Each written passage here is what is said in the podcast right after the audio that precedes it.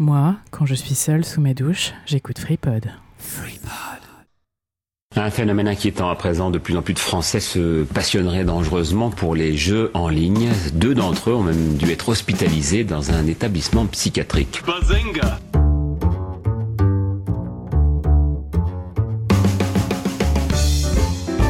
Il ne se nourrissait plus, il s'est enfermé dans sa chambre trois semaines durant en se prenant pour son avatar, un elfe de la nuit. On constate aujourd'hui que les séries sont parfois beaucoup plus violentes que les films. Et il faudra aussi parler des dessins animés, notamment des dessins animés japonais qui sont exécrables, qui sont terribles. Bazenga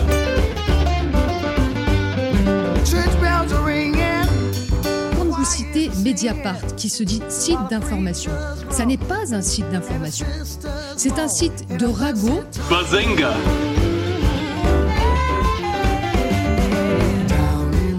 Souvent des jeunes qui passent leur journée derrière un écran à se goinfrer des meuporgs. Bazenga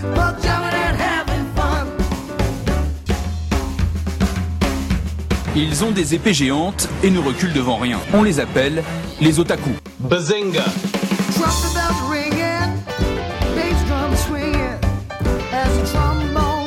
Je suis ingénieur en informatique, je me sens bien avec les ordinateurs. Bazenga D'une manière générale, la liberté pratiquement totale qui règne sur Internet, qui se joue des frontières, permettent de créer des réseaux qui peuvent se révéler donc très très dangereux. Bazenga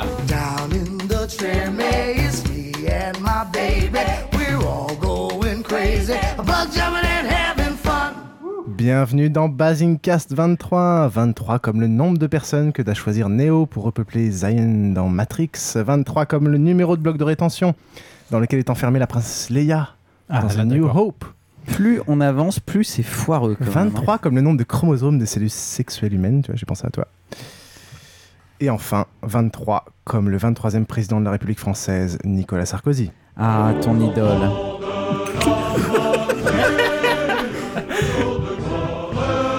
Merci, merci. Tu sais que euh, vers 2007, je commençais à vraiment m'inquiéter pour toi parce que tu avais tellement euh, œuvré pour son élection, je me suis demandé ce que tu allais devenir après. Ah bon, euh, t'inquiète pas, il va être réélu. hein. Oui, oui, non. mais- Sauf que depuis qu'il est élu, t'es un peu moins euh, derrière lui, quoi. T'as obtenu ce que tu voulais. Bah, exactement. Avec nous ce soir, le célèbre buveur de Duff, Trollin. Salut Trollin. De Duff Mais Duff Beer. Bah ouais, mais j'ai pas eu l'occasion de goûter. moi. J'aimerais bien, ces, dans j'aimerais ces bien. chiffres sont pourris, ces lancements sont pourris. en tout cas, je suis là. Merde. hein. Duff ou pas, euh, c'est pareil. Le geek chauve décroissant et paranoïaque qui boit pour la première fois de sa vie du Dr Pepper, c'est Krillin. Du docteur Poivre, s'il te plaît. Nous sommes en France, monsieur. On parle en français. France. Enfin, ça se vend pas ici. Avec nous, deux invités. On va commencer par Dirène. Bonjour Dirène, la mystérieuse Dirène. Bonsoir. La resquatteuse de podcast. C'est ça. Comment vas-tu Tout va bien? Ça va très très bien. Je suis très contente d'être à nouveau là. Bien. Et ça marche cette fois-ci. Oui, ça marche. Avec nous, on l'avait déjà vu pour l'épisode spécial Microsoft, c'est Pierre-Yves. Coucou. Bonsoir Pierre-Yves. Bonsoir Piouf. Bienvenue dans la- cette cave. Merci. Et puis tu oublies notre stagiaire? Et oui, nous avons notre petit stagiaire puceau, Swan. Comment va Swan? Il va Alors- nous faire un petit caméo tout à l'heure. Il a pas l'habitude d'avoir un micro, il parle pas trop. Ah bah là, on lui donne même à, man- on lui donne même à manger et à boire, quoi. Il a pas Ah, d'accord, il a- il- son micro est coupé en fait. C'est la, c'est la Euh, chose sexuelle de Xotrope en fait qui était venue dans un épisode euh, il n'y a pas très longtemps. Au programme de cet épisode, nous allons avoir une, une triple interview euh, de Pierre-Yves Dirène et Trollin pour parler des métiers du travail dans l'industrie des jeux vidéo. Trop bien. et on finira par un petit tir LPG, il me semble, Krillin. Oui. Et puis pendant tout ce temps-là, euh, en plus de nos nombreux invités prestigieux, euh, nous avons euh, une vingtaine de personnes sur le live. Enfin, je dis 20, j'ai Oh, même je pas pensais que regardé. t'allais parler Putain, il de y en moi. a Je, pense- 30. je pensais que t'allais m'introduire et tout. Seulement en privé, monsieur. ok, rien à voir. Euh, pour commencer, quelques Et dont petits- certains ont des Oui. avatars absolument géniaux, et notamment euh, Femto, j'aime beaucoup ton, ton, merde, Avatar. ton avatar ouais, qui est tiré de Doctor Who, évidemment. Ah, avec un bon film qui arrive. Euh, Je t'emmerde. hein. pour les remerciements, on remercie tout spécialement Azo, Admec, Ourkan, Chatena pour leurs commentaires sur iTunes. Et bien sûr, cette fois-ci, Barberousse et Péremptoire pour leur aide via le forum de FreePod. Ils nous ont envoyé quelques questions pour nos invités. Euh, sachez par exemple que sur le forum, il y a un sujet ouvert pour tous ceux qui veulent nous donner des idées d'invités, de sujets, de débats, euh, d'épisodes spéciaux, etc. Euh, sinon, en intro, toujours un paquet de news FreePod. Euh, alors, des news corporate. On est obligé, hein, sinon on se fait taper par le vieux. Toutes les places pour la projection organisée par FreePod de Back to the Future le 10 décembre ont été vendues. Pour info, Oh ça non, c'est trop moche Ouais, à peu près 500. Et il y aura un paquet de surprises. Euh, pour tous ceux qui ont eu la chance d'avoir des places, bah, n'hésitez pas à venir me faire un petit coucou. Je crois que je serai le seul à y être. Euh, et pour tous ceux qui n'ont pas eu la chance d'avoir une place, il y aura le live en public de la période du Capitaine le 6 janvier. Ah bah voilà. Prochaine occasion. Je crois qu'il reste des places en 1945. Ok. C'était une blague, c'est voyage Qu'on soit bien clair, hein, parce que parfois nos voix sont proches, c'est bien trop l'un qui a fait cette blague de merde. Par ailleurs, si vous vous faites insulter sur le chat avec le pseudo Trollin, en général, c'est criant. Sinon, FreePod a une page iTunes qui regroupe tous les podcasts de l'association, donc ça c'est pas mal, il fait un tour. Et le Free Podcast numéro 1 est dispo. Non, pardon, ça marchait plus, donc je voulais vérifier. Merci. est dispo, euh, dans lequel on a annoncé que l'ami Babozor rejoignait FreePod, donc plein de poutous à l'ami Babozor. Euh, et écoutez le Free Podcast qui est diffusé sur iTunes, sur FreePod et sur le flux de l'ATG. Oui, voté Philippe Poutou. Ah oui, à ce propos, si vous voulez du LOL, il est probable que je participe euh, à un prochain épisode de Polygeek. Enfin bref. Euh, en parlant de ça, ça va être marrant. Euh, t'as fini avec tes merdes, on peut peut-être commencer à des trucs intéressants Ouais, t'arrêtes de parler. Passons aux invités, pardon.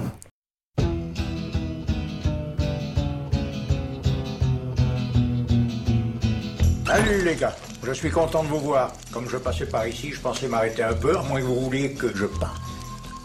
Tu peux rester. Pas de problème. Je suis même content que tu sois venu chez nous. J'aimerais bien que tu restes. On va manger des chips. T'entends? Des chips C'est tout ce que ça te fait quand je te dis qu'on va manger des chips Start walking.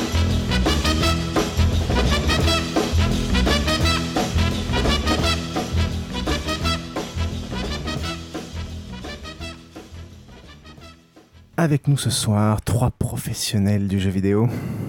Notre euh, cher euh, Trollin, Edirène et Pierre-Yves. Euh, on va peut-être d'abord faire un premier tour de table pour euh, savoir un peu ce que vous faites, comment vous êtes arrivé là, quel métier vous faites, tout ça, tout ça. On va peut-être commencer honneur aux, aux damoiselles. D'Irène, Oui. pour la cinquième fois qui étudie. Mais cette fois-ci, tu as deux heures pour. Ah bah c'est super. Alors tout a commencé. En... Non, euh, donc je suis d'Iraën, je suis une fille. Euh... Waouh Heureusement qu'elle a deux heures. hein. Euh, J'ai un blog qui s'appelle Plopisation où je, je partage mes humeurs et je parle principalement de jeux vidéo. Tu partages tes humeurs, donc tu es bien une fille. Oui, c'est ça. Il paraît que tu n'as l'as pas mis à jour depuis très longtemps. Euh, depuis lundi. Voilà. C'est bien ce que je disais, une honte, lundi. Ouais. Voilà. Euh, non, et donc. euh, Donc c'est un blog mort en fait. Mais ça va aller, oui. Perturbé. Elle traîne encore aux soirées, hein, je l'ai vu. Oh. Oui, enfin lundi c'était il y a deux jours quand même. Hein, euh, En mode c'était hier, enfin je sais plus. Euh, oui, donc euh, voilà, donc je parle de jeux vidéo, qui c'est un truc qui m'intéresse depuis que je suis très jeune et j'ai réussi à rentrer dans le, en faire mon métier en fait, mettre le pied dans la porte et à rester euh, dans l'industrie du jeu vidéo. Et à- Professionnel du squattage, donc. C'est ça, c'est ma grande spécialité. Il faut la voir au buffet. Impressionnante. Et donc euh, je travaille actuellement chez Ubisoft où je suis chef de projet localisation. Et localisation, vous allez me dire qu'est-ce que c'est Bah, nous, on sait, tous les bugs à la fin de la prod. C'est ça. nos auditeurs sont des quiches, donc si tu pouvais leur expliquer, ce serait bien. Donc en fait, la localisation, c'est euh, le fait d'adapter le contenu du jeu au marché local. Donc je m'occupe de récupérer les, le- tout le contenu du jeu qui en général est en anglais, puisque les jeux sont développés en anglais, et de les faire traduire en français, italien, espagnol, etc., etc., et de faire euh, enregistrer les voix. Et après de vérifier que tout ça euh, marche bien dans le jeu. D'accord. Hmm. Et souvent, cette étape, elle saute. Pardon? Euh, vérifier que ça marche bien dans le jeu. euh, Alors, euh, en général, quand il n'y a pas de chef de projet localisation, c'est l'équipe qui s'en occupe. Et en général, ils en ont rien à foutre. D'aut- D'accord. D'autant plus si l'équipe l'équipe est anglophone en fait, parce que les anglophones ont un peu de mal à comprendre que dans le reste du monde, on puisse parler une autre langue que la leur. Hmm. S'explique. Voilà. Ok, et comment tu en es arri- arrivé là? Déjà, si tu, si tu acceptes est-ce que euh, est-ce que c'était quelque chose que tu voulais? Et oui ou non, euh, comment t'en es arrivé là? Alors en fait, quand j'étais plus jeune, euh, je voulais bosser dans le jeu vidéo dans les années 90-95. Et on m'a fait Ah non, non, non, le jeu vidéo c'est bouché. Ah, euh, t'es tu vieille en fait. Oui, je suis vieille, j'ai 30 ans. 31 même. Euh, oui, non, le jeu vidéo c'est bouché, fais pas ça. euh, c'est une voie de garage. Bon, on voit bien euh, comment se porte la voie de garage actuellement. Et euh, donc, du coup, je me suis orientée vers les nouvelles technologies. Donc, j'ai fait euh, des études en, en information et communication. Et pour mon dernier stage de, de, de DESS, je me suis dit, bon, si je fais pas un stage maintenant dans le jeu vidéo, c'est foutu. Donc, euh, je, suis, je suis allée faire un stage dans une petite structure qui s'appelle Kiloton. Chut, que Trollin connaît bien. Et, euh, et donc, j'ai fait euh, six mois de stage chez eux et je suis restée après pendant un an en tant qu'assistante de production. Et puis euh, après, j'ai cherché un autre boulot. Comme j'avais pas d'expérience, euh, j'avais du mal à trouver un poste. Surtout que j'avais un parcours qui était pas tellement euh, défini. Tu vois, je suis pas graphiste, Hmm. je suis pas développeur. Je suis, je suis, je suis, je suis formée à être chef de projet. Donc euh, j'ai fini par atterrir dans une boîte qui s'appelle Execo et qui s'occupe de la localisation de jeux vidéo. Et eux, ils cherchaient un chef de projet, donc euh, bah, ils, ils m'ont poussé dans le grand bain, puis j'ai appris à nager. D'accord, c'est une boîte qui, genre, qui, qui s'occupait de ça pour d'autres euh, éditeurs. En fait, c'est une boîte qui ne fait que de la localisation. Donc, par exemple, c'est eux qui ont fait euh, les, les deux ou trois premières versions de Halo, Mass Effect, Dragon Age, euh, et voilà, des trucs comme ça, des, des gros jeux quand même. D'accord. Armos nous dit sur le chat que c'est grâce à toi qu'il y, a- il y a eu ce genre de choses. All, you- all your bays are belong to us. Non, justement, c'est parce que je n'étais pas là que All Your Base is Belong to Us. Heureusement que tu n'étais pas là. Et là, typiquement, d'ailleurs, c'est un exemple de jeu développé en japonais qui a été porté en anglais après. ouais. Alors, Il y a c'est- beaucoup de jeux, souci, notamment en fait. hentai, euh, qui sont développés en japonais. Où les traductions sont assez mauvaises. hein. Mais en fait, hentai ou pas, le problème des jeux développés en japonais, c'est que euh, ce qui se passe, c'est qu'il n'y a pas beaucoup de gens qui sont capables de parler le japonais.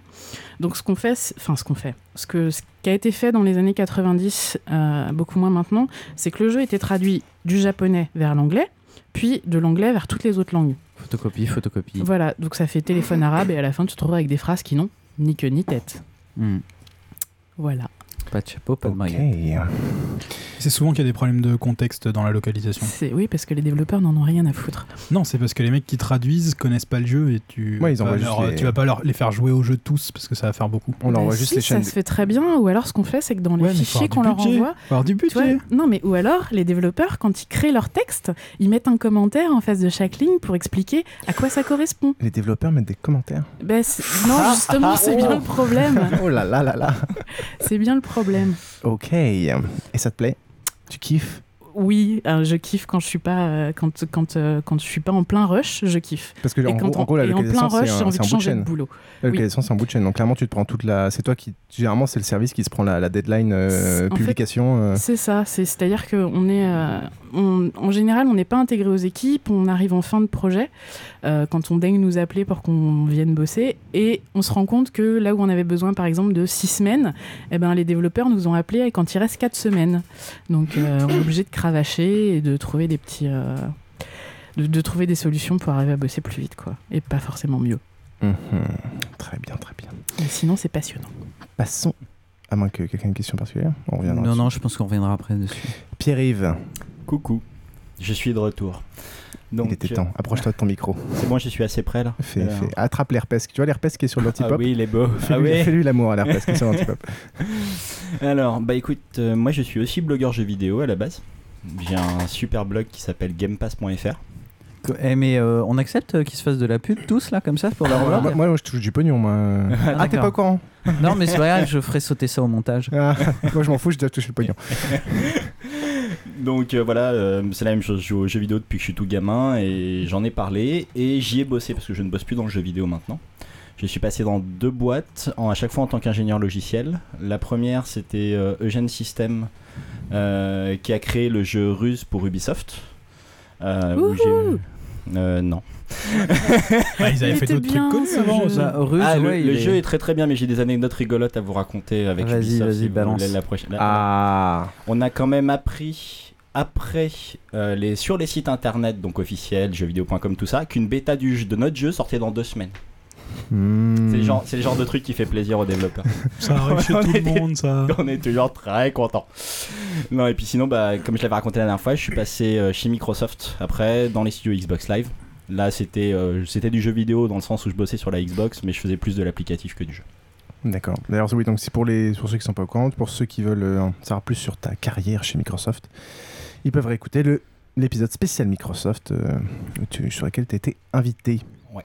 Et donc, toi, tu développes, euh, tu développes en quoi? Tu as fait quel parcours pour arriver là Alors moi j'ai fait des écoles d'ingénieurs, plusieurs. Euh, Ceux qui me connaissent comme Piouf savent que j'ai un parcours, on va dire, d'études supérieures un peu rigolo. Ah bah, t'a- t'aimes bien faire plusieurs écoles. changer. Voilà, mais on va dire que j'ai fini par Supinfo. Et euh, pendant mon parcours à Supinfo, j'avais ouvert un blog sur le développement de jeux vidéo, bah, sur les technologies Microsoft, hein, pour rester toujours dans le même banc. Et euh, qui s'appelle xena-france.com. Ah, pas encore de la pub. On te demande de redonner le lien de ton premier blog. Euh, gamepass.fr. G-A-M-E-P-A-T-H.fr. Voilà. Et sinon, Ah, vous 100 euros attendez une semaine, ce sera dans les liens et références sur basingcast.com. Je veux plus de visiteurs tout de suite. Euh, Et, et quand tu faisais euh, tes études, déjà, c'était dans l'idée d'aller dans le jeu vidéo Ouais, ou... bah, je en fait je faisais du jeu. On a, comme on n'avait pas vraiment de cours sur le jeu vidéo, moi j'en faisais, à, j'en faisais à côté pour le, pour le fun, on va dire. Je faisais des applications sur Xbox et sur PC, et j'en ai, j'ai fini par en faire, euh, enfin quand je dis application des jeux, euh, sur Xbox et sur PC, et je voulais vraiment faire ça, et j'ai déchanté au bout de deux ans dans le jeu vidéo. D'accord. Je pense qu'on y reviendra On y dans reviendra pas très longtemps. On va vous vendre du rêve ce soir. C'est, bah, je pense qu'il faut être réaliste, ouais. euh. Et enfin, Trollin. Salut Trollin. Salut, euh, moi je m'appelle Trollin, alors j'ai un podcast, ça s'appelle Basincast, vous pouvez le trouver sur basincast.com. Ah, mais il fait partie de fait l'alliance FreePod. FreePod. Ah vous oui, trouvez sur ça, ouais. freepod.net d'ailleurs, il y a des trucs super, ils font des lives, euh, Mais, enfin, mais je crois que c'est eux qui ont un petit peu tiré FreePod.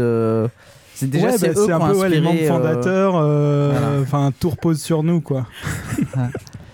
C'est un peu le podcast qui a formé l'apéro du Capitaine. Ben on leur a tout appris, hein, clairement. Ah, ils nous ont tout volé quoi surtout. Et Quadratour, quand on est arrivé, ils ont arrêté parce qu'on était trop bons. Des petits jeunes, hein, des petits jeunes en plus. Ouais, ouais.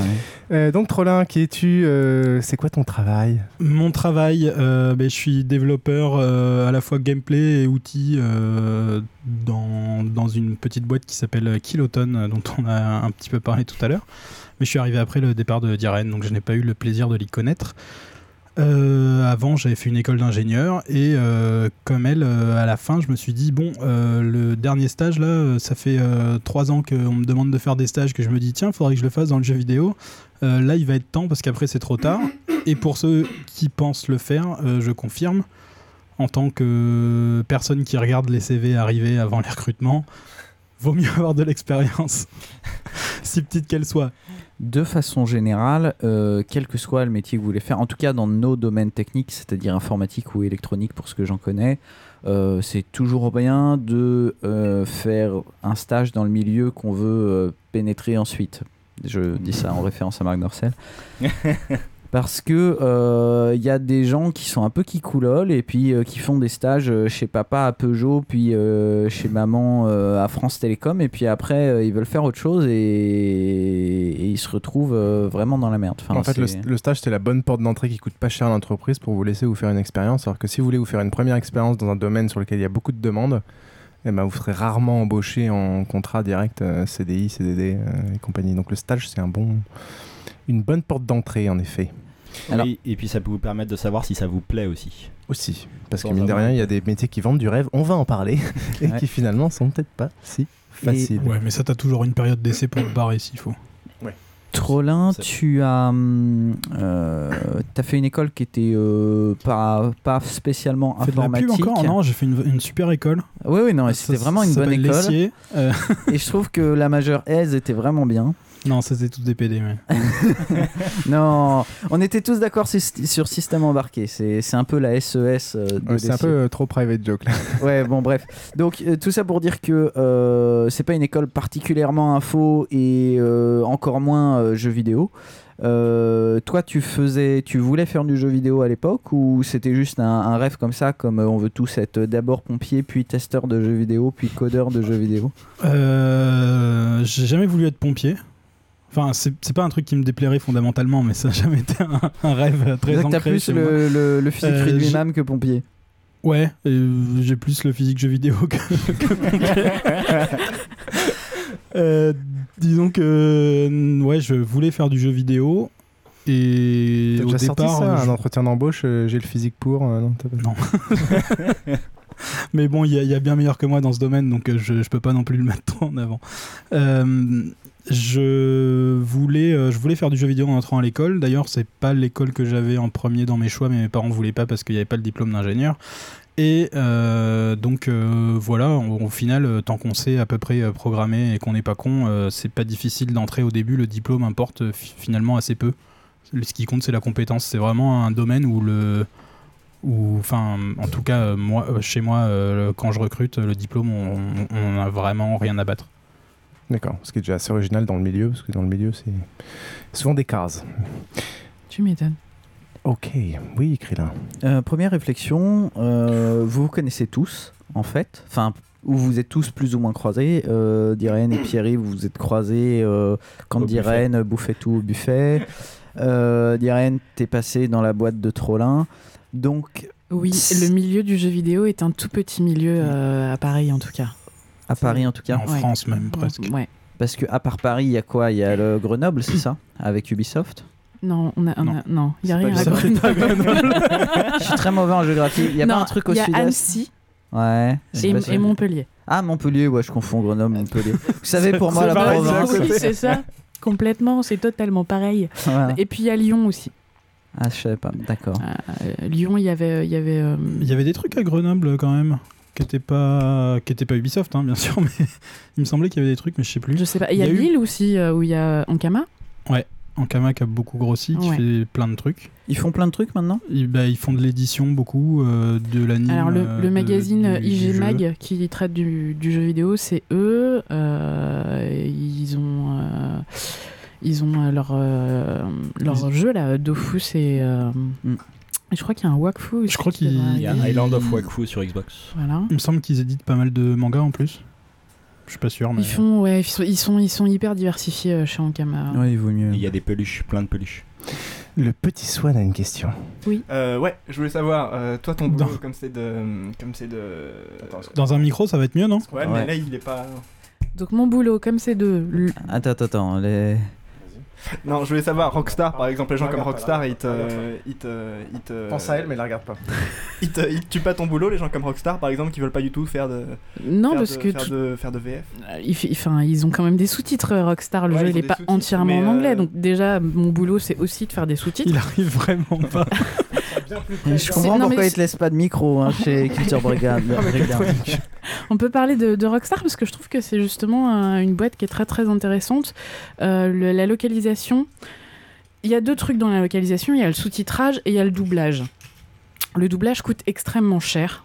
Euh, Il est souvent pas bon. Ça demande, ça le demande- doublage coûte extrêmement cher. Donc les gens sont tentés de faire faire ça par des, par des mecs qui le font pas bien. Voilà. Un peu comme le porno. Alors, le truc, c'est que Hmm. soit tu mets beaucoup d'argent dans ton doublage et tu as des, des doublages qui sont de qualité, genre Uncharted, euh, mais du coup, ça demande beaucoup d'argent. Soit tu fais que des sous-titres, comme, euh, comme l'a fait euh, souvent Rockstar. En plus, les jeux Rockstar, je trouve, s'y prêtent particulièrement bien parce que c'est des, des sandbox, c'est des univers énormes. Et du coup, s'il fallait tout doubler, ce serait, ce serait des budgets faramineux. Par contre, on peut aussi se rendre compte que ça ne marche pas sur tous les types de jeux. Euh, sur euh, oh putain, Elle est noire, par exemple, les- les jou- les- les- il y a eu beaucoup de retours de joueurs qui regrettaient que le jeu soit pas doublé euh, parce que euh, arriver à regarder ton écran et lire tes sous-titres si tu temps, parles pas assez bien anglais, c'est assez problématique. Juste, puisqu'on parle de Rockstar, euh, je, je trouve qu'ils font du bon boulot. Perso, moi, le, le- le doublage, c'est pas un truc qui m'intéresse particulièrement. Je préfère, parce que comme j'ai dit, j'ai souvent été déçu par le doublage français. Bon, après, il y a peut-être des bons jeux. J'ai l'impression que le- la question du doublage, c'est plus une question des consoles modernes que des jeux vidéo PC, par exemple. Maintenant, on va dire l'influence console a quand même vachement euh, pénétré, notamment le jeu vidéo PC, euh, avec le multiplateforme, etc. Et j'ai l'impression, c'est peut-être qu'une impression, hein, mais j'ai l'impression que euh, sur les jeux purement PC, on se pose beaucoup moins le problème euh, du, du doublage. Est-ce Je que pense que ça dépend du type de jeu en fait. Et puis genre euh, Valve par exemple, qui font pratiquement que des jeux PC, euh, ils mettent beaucoup de thunes dans le doublage.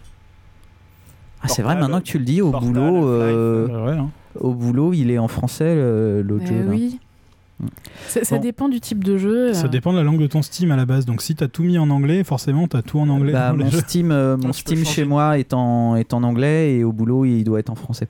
Donc ce que je voulais dire par rapport à Rockstar, euh, j'ai été agréablement surpris au niveau de GTA 4 par la liberté euh, qu'ont pris les doubleurs euh, au niveau des, hum, des sous-titres. Alors j'ai noté ça quelque part, mais euh, en gros... Dans les doublages, ils ont mis des, des doublages qui parfois n'avaient absolument rien à voir avec ce qui était dit, mais qui étaient absolument géniaux. Ils ont fait des références grand détournement. Ils ont fait euh, des références euh, voilà, au grand détournement à la classe américaine.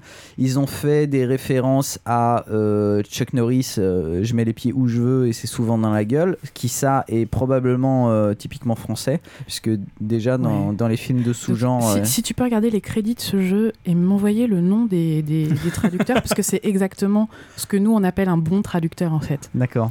Justement, en fait, c'était une des Et, questions de Barberousse. Alors attends, il y en a un troisième que j'adore, c'est euh, le doublage complètement foireux et génial de euh, Maîtresse particulière. Donc euh, que Trollin va sans doute nous faire parce qu'il doit mieux le connaître que moi. Euh, je parie que tu t'imagines déjà. En ce moment, je parierais que tu t'imagines déjà que tu suces ma bite au rythme des coups de fouet de mes couilles sur ta gueule.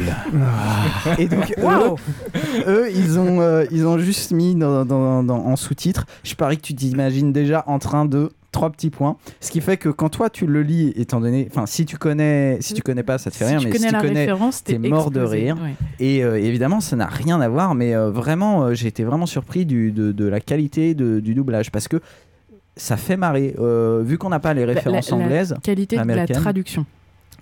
Oui, oui, oui, la traduction. Oui, pas- pardon, Pas du doublage. doublage, excuse-moi. Ça me Oui. perturbe. La, la- la question de Barberousse par rapport à ça, c'était justement quel est le, le, le- le degré de liberté laissé aux adapteurs traducteurs Euh, est-ce, et voilà, est-ce qu'ils ont le droit de faire ce genre d'exemple? Est-ce qu'ils ont le droit d'aller chercher des Alors, références typiques du pays? Il y, a, que... il y a plein de trucs. Premièrement, on, dem- on demande à nos traducteurs d'avoir une bonne culture euh, générale euh, parce que leur boulot, c'est pas juste de traduire, c'est pas juste d'être Google Translate, c'est d'adapter le contenu. Donc, par exemple, euh, des, des références à des, fi- à des séries américaines qui sont jamais passées en France, il va falloir qu'ils connaissent assez bien euh, la, la- la télévision française pour, Pour trouver un équivalent euh, qui, qui marche sur les mêmes références.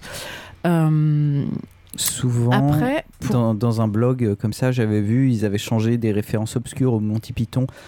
Parce que Monty Python, au-delà de Sacré Graal, c'est connu quand même par une minorité. Ouais. Et ils avaient changé ça par des références à Camelot.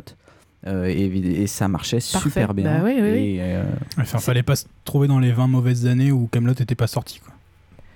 Non, mais enfin, justement, c'est- enfin, si t'es un, si t'es un bon traducteur, tu as suffisamment de références pour arriver à trouver des trucs. Euh, après, il y a aussi des limites qui sont les limites du légal. Euh, C'est-à-dire Du que bon goût.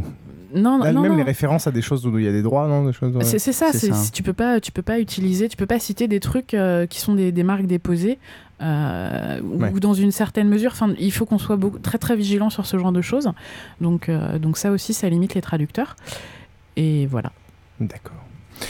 Euh, Peut-être qu'on pourrait faire une passe sur euh, les formations en général. Est-ce qu'il y a des formations? Non, Ouais, juste, oui, euh, en fait, on est parti sur autre chose, mais donc vous connaissez tous, le monde du Ah oui. jeu vidéo est tout petit.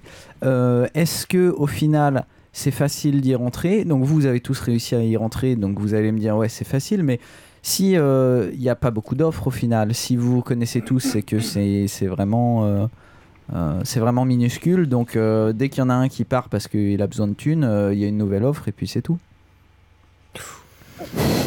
Je te sens inspiré. Pierre-Yves.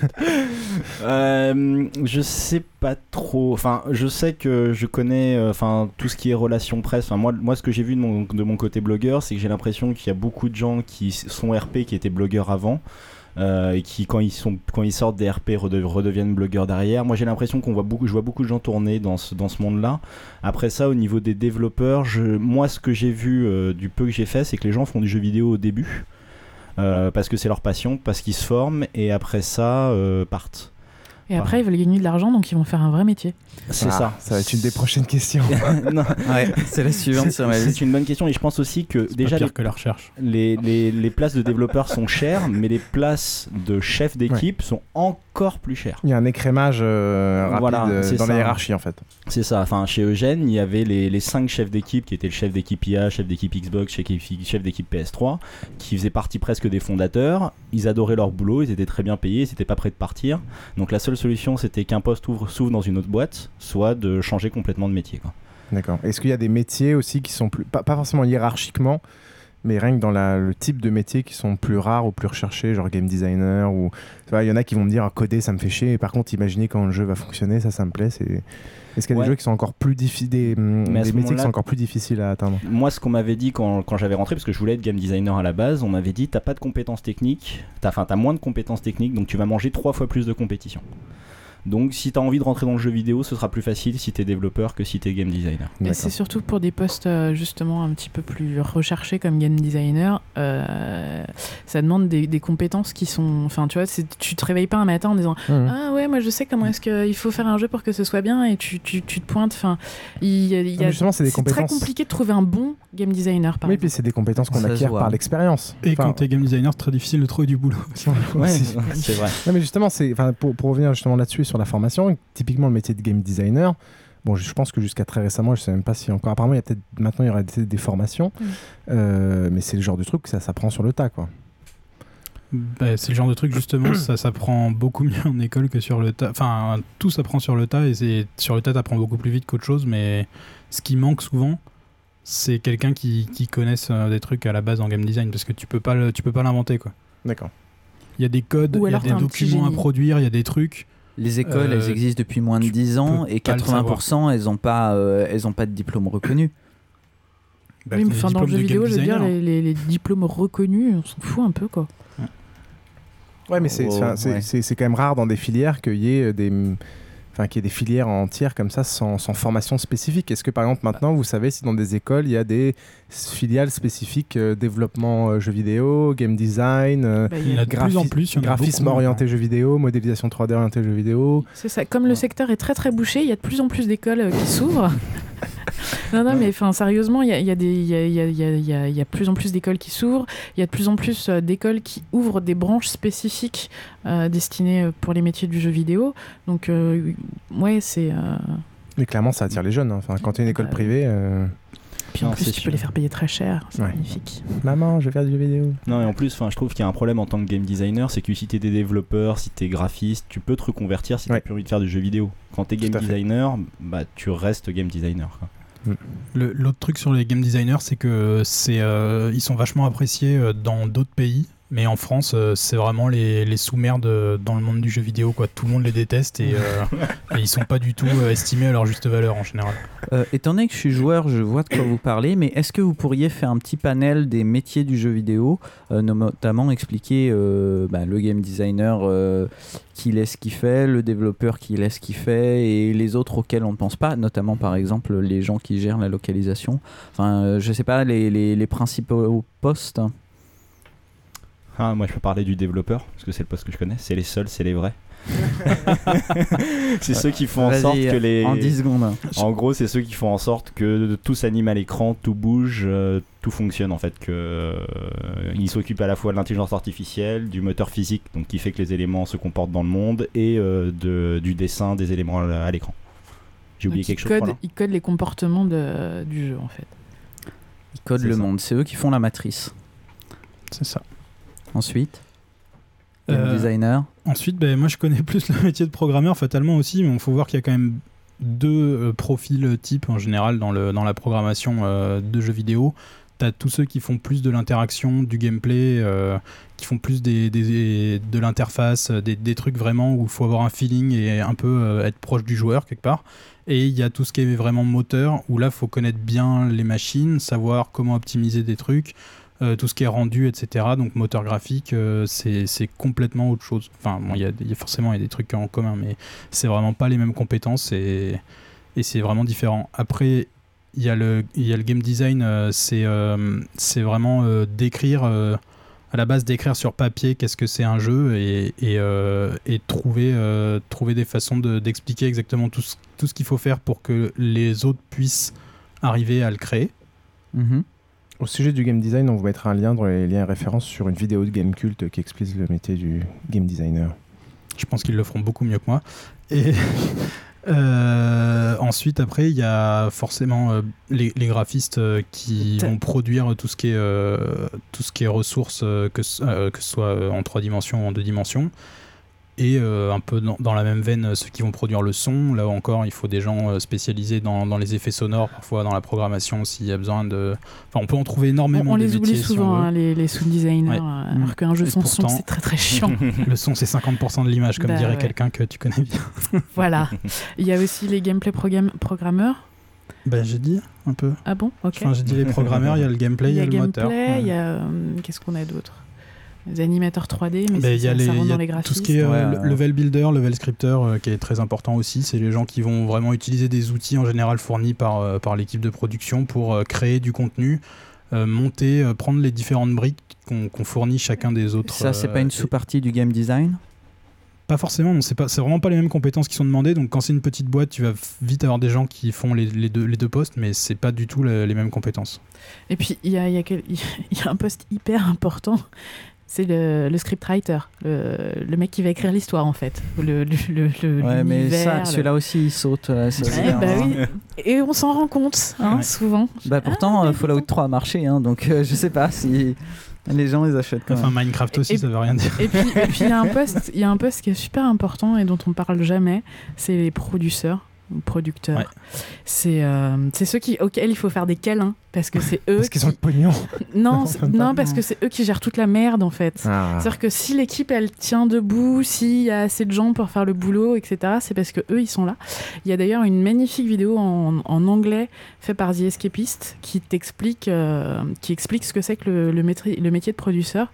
Et à la fin de la vidéo, tu te rends compte que c'est pas forcément un métier de rêve, puisque quand il y a un truc qui va pas, c'est forcément vers le producteur qu'on se retourne, c'est à lui de trouver les solutions, Euh, c'est à lui de, de vérifier que euh, de tenir le budget tout en laissant de la liberté aux équipes, etc. Surtout etc. que, ouais, je- si je peux juste rebondir sur les producteurs, euh, moi euh, en arrivant, euh, j'étais, euh, comme j'imagine la plupart d'entre vous, euh, j'avais vu les, les trucs de producteurs dans les, dans les crédits à la fin des films et j'avais demandé ce que c'était. On m'a dit Ah, c'est les gens qui fournissent le fric pour faire le film.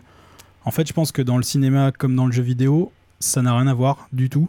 C'est des gens qui s'occupent de faire en sorte que tout tourne bien. Et c'est pas du tout les gens qui ont le fric, c'est vraiment les gens qui, qui, qui gèrent l'équipe. En et fait, c'est c'est si les, gens eux, qui quoi. font tampon en fait entre les gens qui ont le fric là-haut et qui veulent un super jeu vidéo à moindre frais et très vite, et euh, l'équipe en bas qui veut faire un super jeu vidéo mais ça va prendre beaucoup de temps et ça va coûter très très cher. Alors dans le monde de la musique, euh, les producteurs, c'est ceux qui euh, font aussi tout le conseil en termes de, euh, de musique. C'est-à-dire, ah bah tiens, euh, tu vas te mettre à chanter comme ça, euh, là tu vas faire un tremolo, là tu vas faire un flash boob.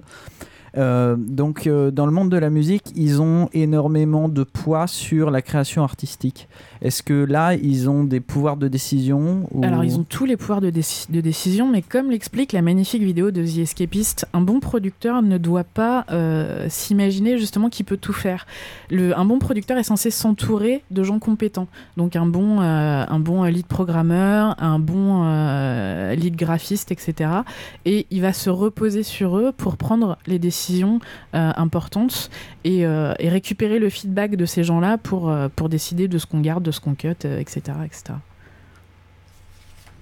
Ok. Et, et justement, euh, un autre point euh, qui me turlupinait, c'est si je débarquais dans ce genre de, de milieu. Tu pas faux. en fait, j'aurais envie de toucher à tout. C'est-à-dire que ça doit être quand même très segmenté. Je Tu, suppose. tu as envie de toucher à tout. Mais comment tu fais? Tu veux que je te montre? Il y a bien une Non, solution. mais- Tu montes dans une boîte. Non, non, mais tu- enfin, plus, On dans un plus, plus sérieusement, euh, si tu veux toucher à tout, ça veut dire que tu es aussi bon euh, au niveau artistique pour faire du graphisme qu'au niveau. euh, Non, ce, ce- que je veux dire, c'est que dans ce genre de milieu, contrairement peut-être à d'autres, euh, ou ou même si c'est segmenté, tu t'en fous un peu de ce qui va se passer à côté, ou tu n'as pas forcément la compétence pour ce qui va se passer à côté, c'est peut-être un milieu où plus naturellement, tu vas avoir l'impression de savoir un peu tout et d'avoir voulu ah mais ça c'est ah mais ça serait mieux si c'était comme ça parce que c'est un jeu et comme tu joues à plein de jeux tu te dis ah ouais mais ça c'est cool. Et puis ah, pourquoi on fera ça, comme ça? Et ah, ça, c'est mieux se le gameplay ça il est se limite pourri. un peu le- à l'aspect game design, ce que tu, ce que tu avances comme argument là. Ouais, je- non au graphisme C'est- les gens chiants qui viennent derrière ton épaule et qui font. Si c'était moi, je l'aurais pas fait comme ça. Ouais, enfin. Est-ce que c'est pas difficile justement en bossant dans ce genre de milieu que, que ce soit segmenté, c'est-à-dire que voilà quand tu codes le jeu, tu n'as pas vraiment euh, de- d'influence sur la façon dont le, le jeu va se dérouler ou tel ou tel événement. Est-ce qu'il y a de la communication entre les équipes? Est-ce que vous pouvez discuter avec les game designers? Est-ce que est-ce qu'il y a de la communication entre les différents groupes pour avoir l'input d'autres? Au final est-ce que c'est très segmenté? Je crois que ça dépend de la taille de ton Ouais. équipe en fait. De la même façon que le nombre de trucs que tu vas faire toi-même, le nombre de trucs sur lesquels tu as de l'influence, plus tu as une grosse équipe, plus c'est réduit, plus tu as une petite équipe, plus ça, s'é- plus ça s'élargit. C'est ça, quand tu es, dans une équipe de 30, euh, tu peux discuter autour de la machine à café avec le game designer ou le level scripter de, des choix qu'il a fait. Quand tu es dans une équipe de 300, tu peux toujours essayer de lui en parler, euh, vu qu'il y en a 12 autres qui ont fait la même chose et qui ont raconté des trucs totalement différents, il sera peut-être moins réceptif. Et on en vient à la comparaison justement grosse boîte éditeur et petit éditeur. Ah oui, euh, Pierre-Yves, tu as un mot Non, non, c'est bon. Euh, je voulais, je, je voulais juste rebondir parce qu'on n'en parle plus du tout, mais on avait posé la question au début, j'ai pas parlé. Sur rentrer dans le milieu, comme justement tu parlais de toucher à tout, etc., je trouvais que ça, ça, me- ça m'y a fait penser. En, en tout cas, dans la programmation, parce que le- dans le reste, c'est beaucoup plus difficile de rentrer à tous les niveaux. Euh, dans la, enfin, je pense, hein, je vais m'arrêter si je me trompe. Euh, dans la programmation, c'est très facile de rentrer au tout début, quand t'as quand t'as encore pas grand chose, que tu cherches juste un stage par exemple, ou que tu as une toute petite expérience. Et dès que tu as, t'as fini euh, et que tu- il il s'agit d'aligner de l'argent un peu, on veut absolument être sûr de quitter. Parce que souvent, c'est soit des petites équipes qui ont besoin de quelqu'un euh, sur qui vraiment ils peuvent se reposer, soit des grosses équipes et du coup, ils ont du budget pour embaucher des gens meilleurs que toi. Et, euh, donc, ça devient très difficile dès que tu plus dedans.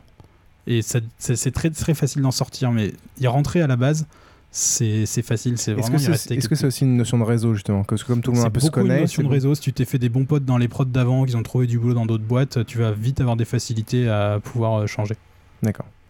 Et dans la. On a une question. Oui, Swan. Et euh, moi j'ai beaucoup entendu parler de, de délocalisation, c'est-à-dire que telle partie du jeu est faite euh, par exemple en France et l'autre partie sera faite en Asie. Est-ce que c'est un mythe? Est-ce que euh, Non, bah, chez Ubisoft, c'est plutôt vrai. Toi, tu localises. Tu délocalises pas? Euh, ouais, moi je, je, délo- je localise ce qui a été délocalisé. Euh, non, mais par exemple, tu vois, sur, euh, sur des prods comme Assassin's Creed ou sur Ghost Recon, euh, comme Ubisoft a des, des studios un peu partout, à Shanghai, euh, sur le territoire américain, euh, etc. etc.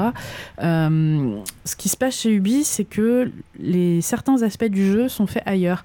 Donc, par exemple, euh, il y a une partie du solo qui va être fait, euh, mettons, à Montréal, et puis le multi va être fait en Suède, chez Massive, ou des choses comme ça. Mais jamais dans des boîtes différentes? Bah, là, on- Si, si, c'est, c'est, c'est, oui, là, du coup, chez Ubi, c'est des studios euh, qui sont différents. Oui, mais c'est c'est vrai gros que tu... pour avoir vos propres studios Ouais, mais, mais tu peux, euh, tu peux euh, pas- établir un partenariat avec une autre boîte. Par exemple, euh, à Paris, il y a un truc qui s'appelle. euh, comment ça s'appelle le truc là Ce qu'on fait le truc de roman là, le, enfin le. Non, non, de- c'est cette mise en de commun flic, des là. outils. Euh, La mutualisation de technologie. Ouais, il y a un truc comme ça. En tout cas, c'est- Playhall Playhall, voilà. Oui, bah oui, je sais, je travaille avec tous les jours. voilà. Euh, en fait, T'aurais pu répondre plus vite alors. Bah non, mais en fait, le truc, c'est que Playhall, c'était vachement bien, sauf que la moitié des boîtes ont coulé euh, et on est à peu près les seuls à s'en servir maintenant. Et je sais pas ce que ça devient parce que la plupart des boîtes ont été rachetées par Darkworks qui a coulé il y a un mois ou deux et qui, du coup, on sait pas trop qui rachète la techno derrière. Donc en gros, pour vous expliquer Playhall, pour euh, les gens qui ne connaissent pas, c'est plein de petits studios parisiens qui s'étaient mis ensemble pour mutualiser euh, des outils pour créer ensemble un- ce qu'on appelle un pipeline euh, de, de travail. Donc, euh, donc voilà, puis chacun ramenait, chaque- chacun ramenait un peu euh, sa, sa- sa co- sa connaissance et ses compétences afin de faire quelque chose qui était utilisable par tout le monde euh, dans les meilleures conditions et avec euh, des outils bien solides. Oui, Krillin. Euh, notre responsable chat fait pas son boulot et il y avait une question très intéressante. Quel trou du cul. Euh, c'est Claire qui demande euh, pour la programmation euh, est-ce que c'est niveau BTS, niveau master tu, rentres, tu rentres comment? Enfin, tu rentres avec quoi? Si t'es très très bon, tu peux rentrer bac plus 3. Mais en, en général, on est un peu réticent et donc vaut mieux être niveau master. Mais pourtant, il y a des mecs qui ont fait. toi, tu as fait une école qui a bac plus 3, tu avais fait assez peu d'informatique. Ouais, mais justement, ce qu'on demande, c'est pas ce que tu apprends à l'école, parce que ce que tu apprends à l'école, euh, c'est comme dans tous les métiers, ça sert pas tant que ça, c'est plus des, des mécanismes et, et des capacités d'analyse et, et en plus des compétences euh, Ouais, mais de base. une Alors, fois que tu as fait par exemple euh, le Epita, enfin surtout Epitech, disons, tu as quand même un, un niveau, euh, t'es même à bac plus 3. t'es- Epitech, c'est bac plus 5. Epitech, c'est plus 5. Bon, imaginons que tu échoué à On dirait Epitech. pas, hein, on dirait pas. Euh, Je pense que si t'as échoué à Epitech, t'as as payé ton école tellement cher que t'as pas envie de bosser dans le jeu vidéo, mais t'as envie de trouver un, un- un- un job qui te permette de rembourser ton, ton emprunt en fait. C'est pas faux. Mais après, ça- après ça, ça dépend aussi des boîtes. Moi, la première dans laquelle je suis rentré, on m'a fait faire des exercices que je faisais depuis la deuxième, deuxième année de prépa où euh, c'était du par cœur, euh, c'était trier une liste, euh, un truc tout bête où on regardait pas ton raisonnement. Et euh, par exemple, chez Microsoft, on m'a fait faire des exercices plus compliqués et même si t'arrivais pas à les faire, mais que t'avais le bon raisonnement, que t'avais les bons trucs, bah ça passait en fait. Donc t'as vraiment les deux écoles, j'ai l'impression, dans le recrutement. Mais je pense que, en fait, euh, ce qu'on recherche, c'est des gens qui savent raisonner, sauf que c'est difficile à juger dès le début. Et c'est beaucoup plus long, surtout beaucoup plus coûteux en temps. Donc on fait déjà un premier tri sur les compétences euh, pures techniques euh, de base, genre manipuler des pointeurs, inverser des listes en C++. C'est sûr qu'il ne faut pas être mauvais hein, techniquement. Euh, C'est c'est pas ce qui compte forcément le plus, mais si t'es nul, euh, ça passe pas. Est-ce qu'il demande une, euh, une culture du jeu vidéo, une connaissance du jeu vidéo, une, une- un intérêt? Bon, je suppose que tout le monde qui se présente a un intérêt particulier Ouais, pour le jeu vidéo. Pas forcément. Mais au final, Ouais. mais au final, euh, est-ce que voilà, est-ce que c'est un critère important aussi, vous pensez, euh, le fait d'avoir une culture générale jeu vidéo? Peut-être Bah, game ouais. designer, peut-être beaucoup plus Oui. que programmeur. Ah, mais c'est un minimum. Par Non, mais- exemple, en localisation, tu n'as pas besoin d'aimer les jeux vidéo. Tu as besoin d'aimer les langues. Mm. Par contre, pour On les développeurs, t'es tellement, t'es tellement peu payé qu'il y a que ceux qui adorent le jeu vidéo qui arrivent. Évidemment. On Alors, va y revenir sur les Puis- aspects puisqu'on négatifs. est voilà, puisqu'on en est là. Mais t'es en train euh, de dire un truc avant, non? Quand t'as dit ta question, il y avait un truc qu'on n'avait pas fini. Euh, ouais, et puis moi j'ai quelques autres questions du chat en fait aussi. Ah bah vas-y alors. euh, Euh, alors, mais le truc d'avant, le truc d'avant, par contre, sur un truc, ouais, mais mais- tu, tu te souviens ce que c'était ou pas? Ben non, mais On a parlé du- en parlait, et après je voulais en parler. C'était la délocalisation. la, la dé- la délocalisation. Ah oui, la délocalisation. Euh, ouais, Pléol en l'occurrence, c'est plus l'inverse, où c'est plusieurs boîtes qui se sont regroupées au même endroit. Mais euh, la délocalisation, euh, souvent, bon, euh, je sais pas comment ça se passe chez Ubisoft, il y a- vraiment plein de schémas possibles. C'est comme euh, pour n'importe quel type de production, ça peut être fait. C'est plus difficile de le faire, mais ça peut rapporter plus si tu le fais bien. Euh, typiquement, il y a beaucoup de, boîtes de tests parce que c'est complètement indépendant qui vont euh, se mettre en Inde ou des trucs comme ça. Après, nous, par exemple, on fait appel pour certains trucs, des gros volumes de graphismes à produire. On fait les artworks au début, donc des planches en 2D faites par des artistes 2D qui vont dire exactement comment va être le personnage de face de profil, etc. On envoie ça en Chine, c'est les mecs qui font ça en 3D. Et après, nous, on le reprend, on retravaille, on affine un peu le truc.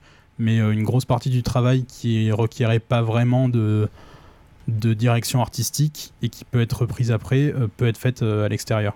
Après, ça dépend beaucoup de philosophie de, de divers projets, enfin de Ouais. divers studios. Ça peut, ça peut être dangereux parce que par exemple pour le dernier Deus Ex, euh, les combats de boss ont été délocalisés et c'est la seule partie complètement foireuse du jeu. Ouais, j'ai appris c'est- ça. c'est un peu, ça euh, explique tout. C'est Ouais, mais s'ils avaient tout fait, tout le jeu aurait peut-être été foireux.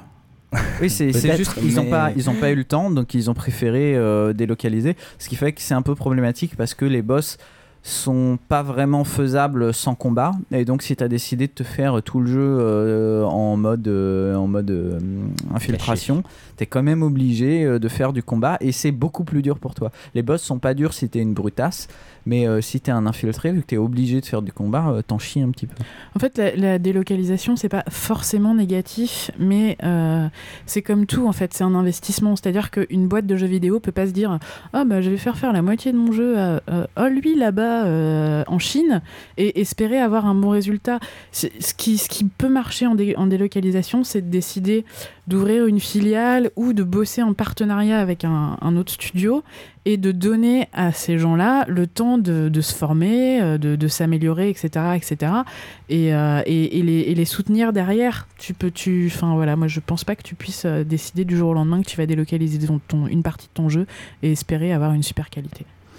Est-ce qu'il y a des pays euh, particuliers pour le jeu vidéo? Même en tant que débouché, en tant que exemple, du Québec. Canada voilà, Ah oui, le- voilà, on peut parler aussi de délocalisation, Voilà, euh, des, des, des la- de cerveaux fuite qui- des cerveaux. Oui, exactement. euh, qui, qui, mais il commence à déchanter un peu aux États-Unis, enfin au, au Québec, au Québec en tout cas. Leurs locaux, ils sont pas beaux. Comment ça, leurs locaux sont pas beaux? Ah bah c'est Ah on bah, dirait une 9-3, tu usine. euh, c'est enfin c'est ils sont pas beaux leurs locaux à ont Ubisoft des Montréal. vrais bâtiments qui datent de 1900 et des bananes, tu vois. Il y a une ouais, histoire ça dans se voit. Et puis c'est pas le plus chouette quartier de Montréal non plus. Je- euh. Écoute, je sais pas, je n'y suis pas allée, mais Ah, euh, C'est pas loin du grand parc euh, de Mont-Royal justement, donc ça c'est sympa. Mais enfin, il y a plus, il y a, il y a pas que Ubisoft maintenant euh, à Montréal. Il y a, il y a euh, Eidos justement qui s'est installé. Il y a THQ. Et Electronic Arts, est un énorme truc aussi. Ouais, il me semble qu'il y, a aussi. Enfin voilà. Et, et- et je discutais justement avec un de mes collègues euh, montréalais qui me disait que c'est pas plus mal parce que justement, on parlait tout à l'heure de pas pouvoir progresser dans la hiérarchie avec tous ces, ces studios qui sont en train de s'ouvrir là-bas. euh, et c'est plus facile d'aller chez le voisin pour gravir un échelon, quitte à revenir après. euh, Oui, comme ça se fait dans tous les métiers. euh, de et a priori, je lisais une étude qui disait que euh, à Montréal, euh, les développeurs de jeux vidéo sont payés 30% plus cher qu'en France. Ouais, mais après, il faut voir euh, ce que ça représente par Ouais, rapport aux compliqué. cotisations, etc. c'est très compliqué à calculer ce genre de oui, choses. mais oui, parce qu'ils n'ont pas de, ils ont pas la sécu non plus. Parce que les, développeurs d'autres choses sont sans doute payés 30% de plus aussi. Et puis le niveau de vie, euh, faut pas oublier qu'il est très très haut euh, au Québec. Euh, donc euh, 30%. ça- t- C'est pas la même monnaie, comment tu compares, Oui, c'est pas le même niveau de vie, ouais, c'est ouais, mais c'est pas facile à. Je, je pense que, y- ouais, je sais pas. Mais, euh, mais, mais c'est clair que le, le- le Québec, c'est un peu l'Eldorado. Enfin, c'était, peut-être un peu Mm. moins, mais c'était. euh, c'était euh, un petit peu l'Eldorado. Je me souviens avoir entendu euh, des gens à Kiloton hurler parce qu'ils cherchaient, des, ils cherchaient à recruter euh, des graphistes ou des développeurs et que dès qu'ils appelaient les anciennes connaissances, ils s'étaient tous barrés euh, de, chez, nos, chez nos cousins. Ceci dit, Ubisoft Montréal fait que des jeux de merde. Euh, Quelques remarques du chat. Vas-y. Euh, comment expliquer qu'avec euh, comment expliquer avec autant de métiers, autant de spécialistes, comment expliquer au- la quantité de bouse qui sortent C'est c'est marrant parce que C'est une remarque de j'en Laurent discutais ce matin. Doucet. Et c'est un petit peu aussi la faute des joueurs, j'ai envie de dire. Parce qu'ils aiment de la merde. Parce qu'ils aiment de la merde. Oui, toi, tu aimes de la merde. Com- combien d'achats de Call of Duty Elite en, deux semaines, juste pour fâcher Non, mais Euh, moi, le, jour, le jour de la sortie, Modern Warfare 3, euh, 9 millions,3. Voilà, mais dans l'absolu, c'est, enfin, moi, ça me pose pas de problème que les gens achètent des paquets de merde.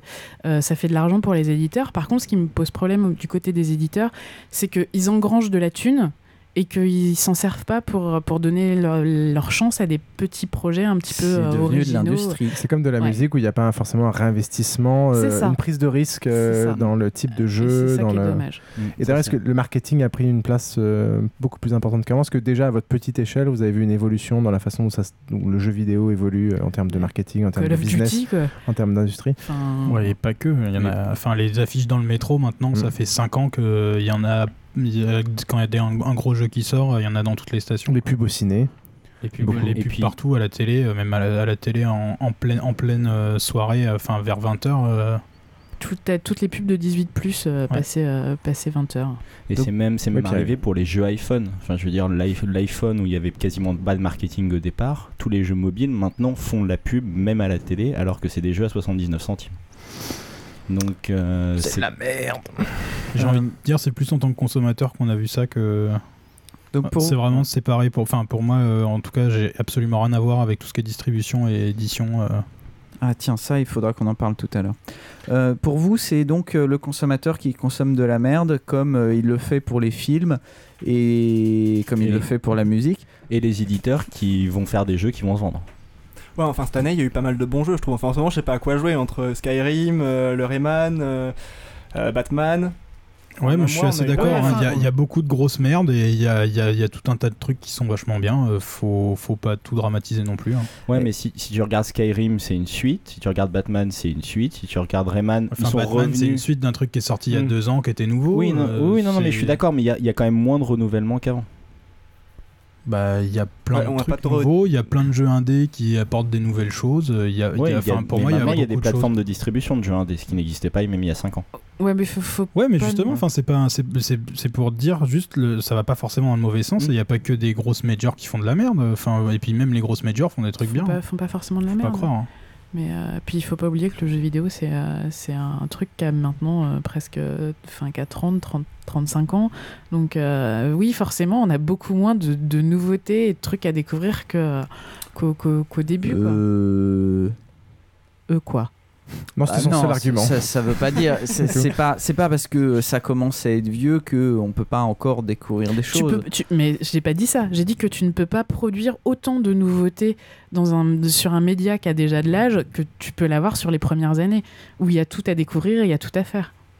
Ouais.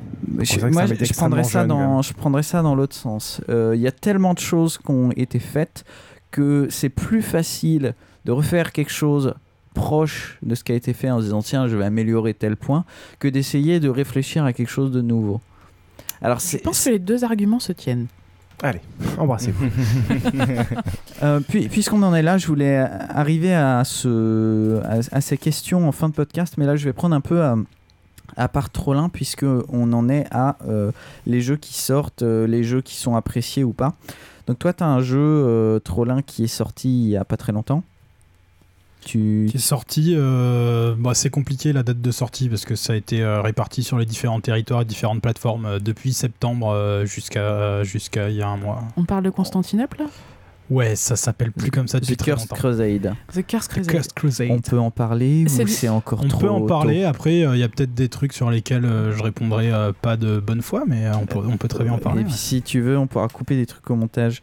Euh, donc toi, euh, ce jeu, j'essaye de retrouver mes notes. Euh, voilà, toi, le jeu il est sorti, euh, t'y croyais, euh, t'en étais content?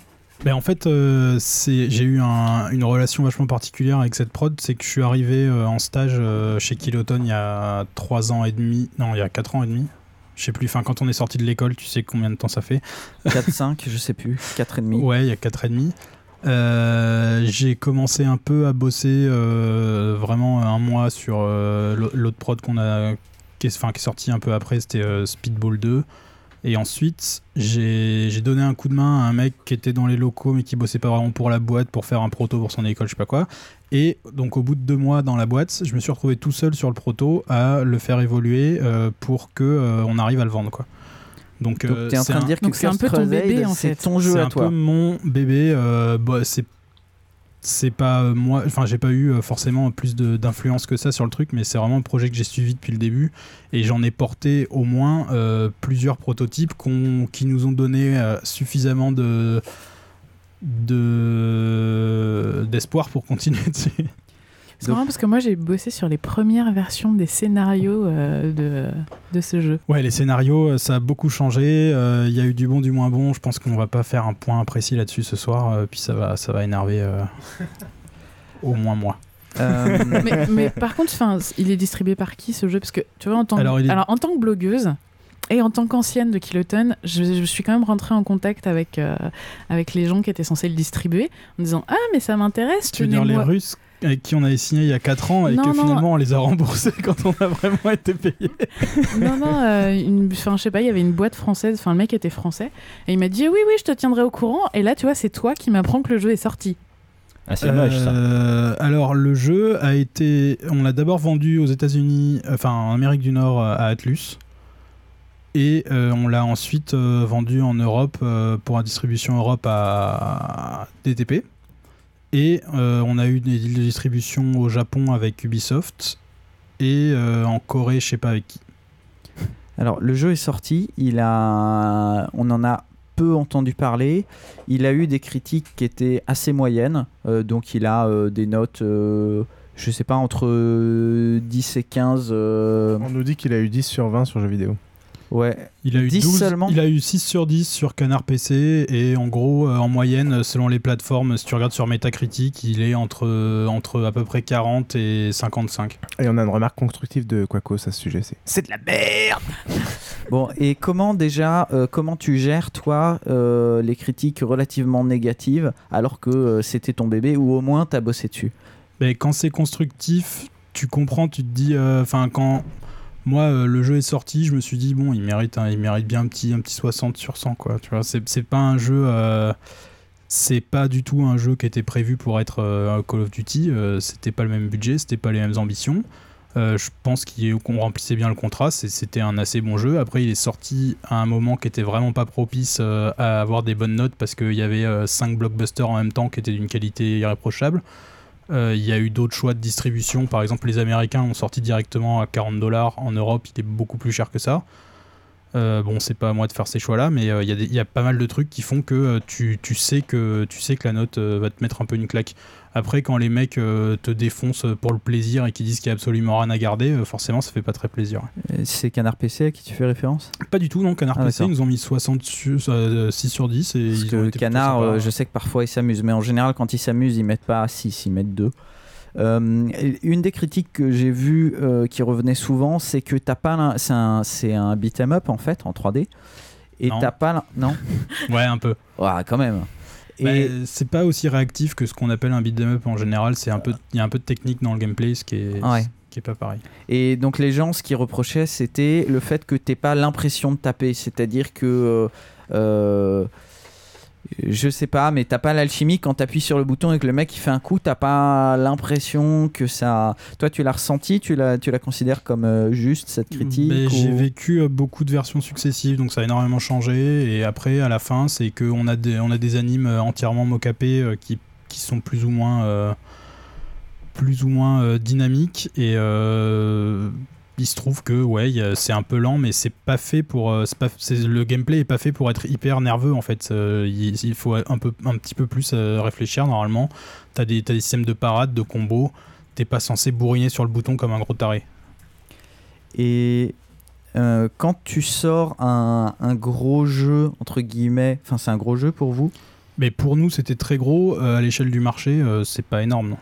Moi, j'ai, ce que j'en ai vu, ça m'a un peu fait penser à un jeu dont j'ai suivi le développement qui s'appelait euh, Mountain Blades. Euh, je sais Ouais, pas si vous connaissez. Euh, j'a- J'adore Mountain Blade, hein, mais euh, j'ose espérer que quand tu regardes comme ça 2-3 screenshots, c'est quand même pas le même niveau. Non, non, attends, non mais c'est clair que c'était moche euh, Mountain Blades. Après, je pense que quand il y a eu fait des par versions trois, trois Turcs dans un garage. de, c'est quand même euh, pas pareil. Quoi, comme Dangerous Dragon 2 hein, lui, lui et bien. sa femme. Mais par contre, eux, ils l'ont fait sur, je sais pas, euh, 8-10 ans. Enfin, c'était un truc énorme. Mais euh, je veux dire, c'était un, un relativement petit jeu avec un, un très petit budget. Euh, et au final, euh, évidemment, tous les gens qui le critiquent par rapport au, au monde du jeu vidéo, ils disent Ouais, c'est de la merde, c'est quoi C'est. euh, c'est quoi ces, euh, ces qualités graphiques euh, en 2010 Euh, On dirait du Fallout 3 tellement c'est mauvais. Bah écoute, j'ai j'ai pas vu tant de critiques que ça sur le côté graphique, à part des. J'ai vu un peu, des moi, de bugs. euh, en fait, t'as pas mal de, bu- de bugs de, de, de petites jupettes qui passent au travers de la jambe, des trucs comme ça qui font que les mecs disent c'est moche. Mais en soi, la qualité graphique de base, euh, niveau rendu pur, elle est, elle est tout à fait. euh, Enfin, à mon avis, hein, tout à fait euh, correcte, voire euh, plutôt. forcément, c'est c'est pas un budget de, de triple A, mais c'est.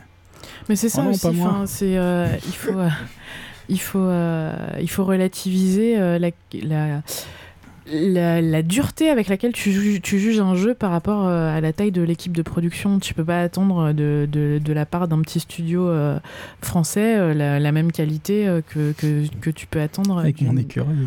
d'une énorme euh, production genre euh, genre euh, genre EA ou des trucs comme ça. Mm. Enfin, justement, pour revenir sur la, la- la différence entre gros, gros éditeurs et petits éditeurs, euh, bon après, ça influence sur le type. de- Éditeur et développeur, ça n'a rien à voir. hein. c'est pas pareil.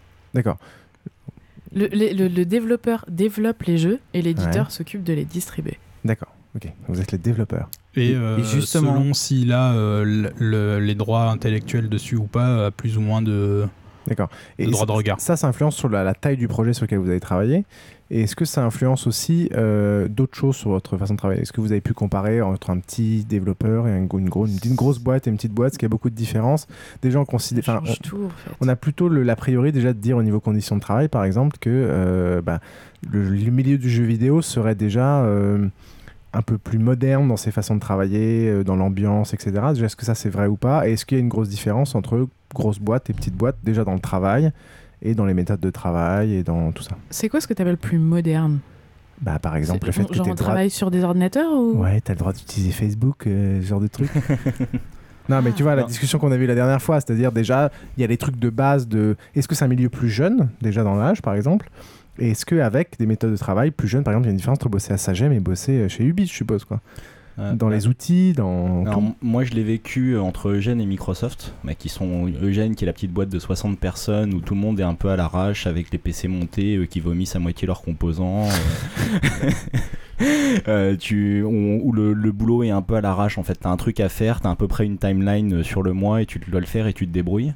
Et d'un autre côté, chez Microsoft, on était bah, ultra corporate, où on avait des suivis de projets qui étaient suivis limite à la demi-journée où on avait des plans de travail qui étaient faits euh, constamment, qui étaient mis à jour toutes les semaines, euh, qui étaient beaucoup plus, beaucoup plus carrés, avec euh, des délais qu'on connaissait deux ans avant la sortie du projet.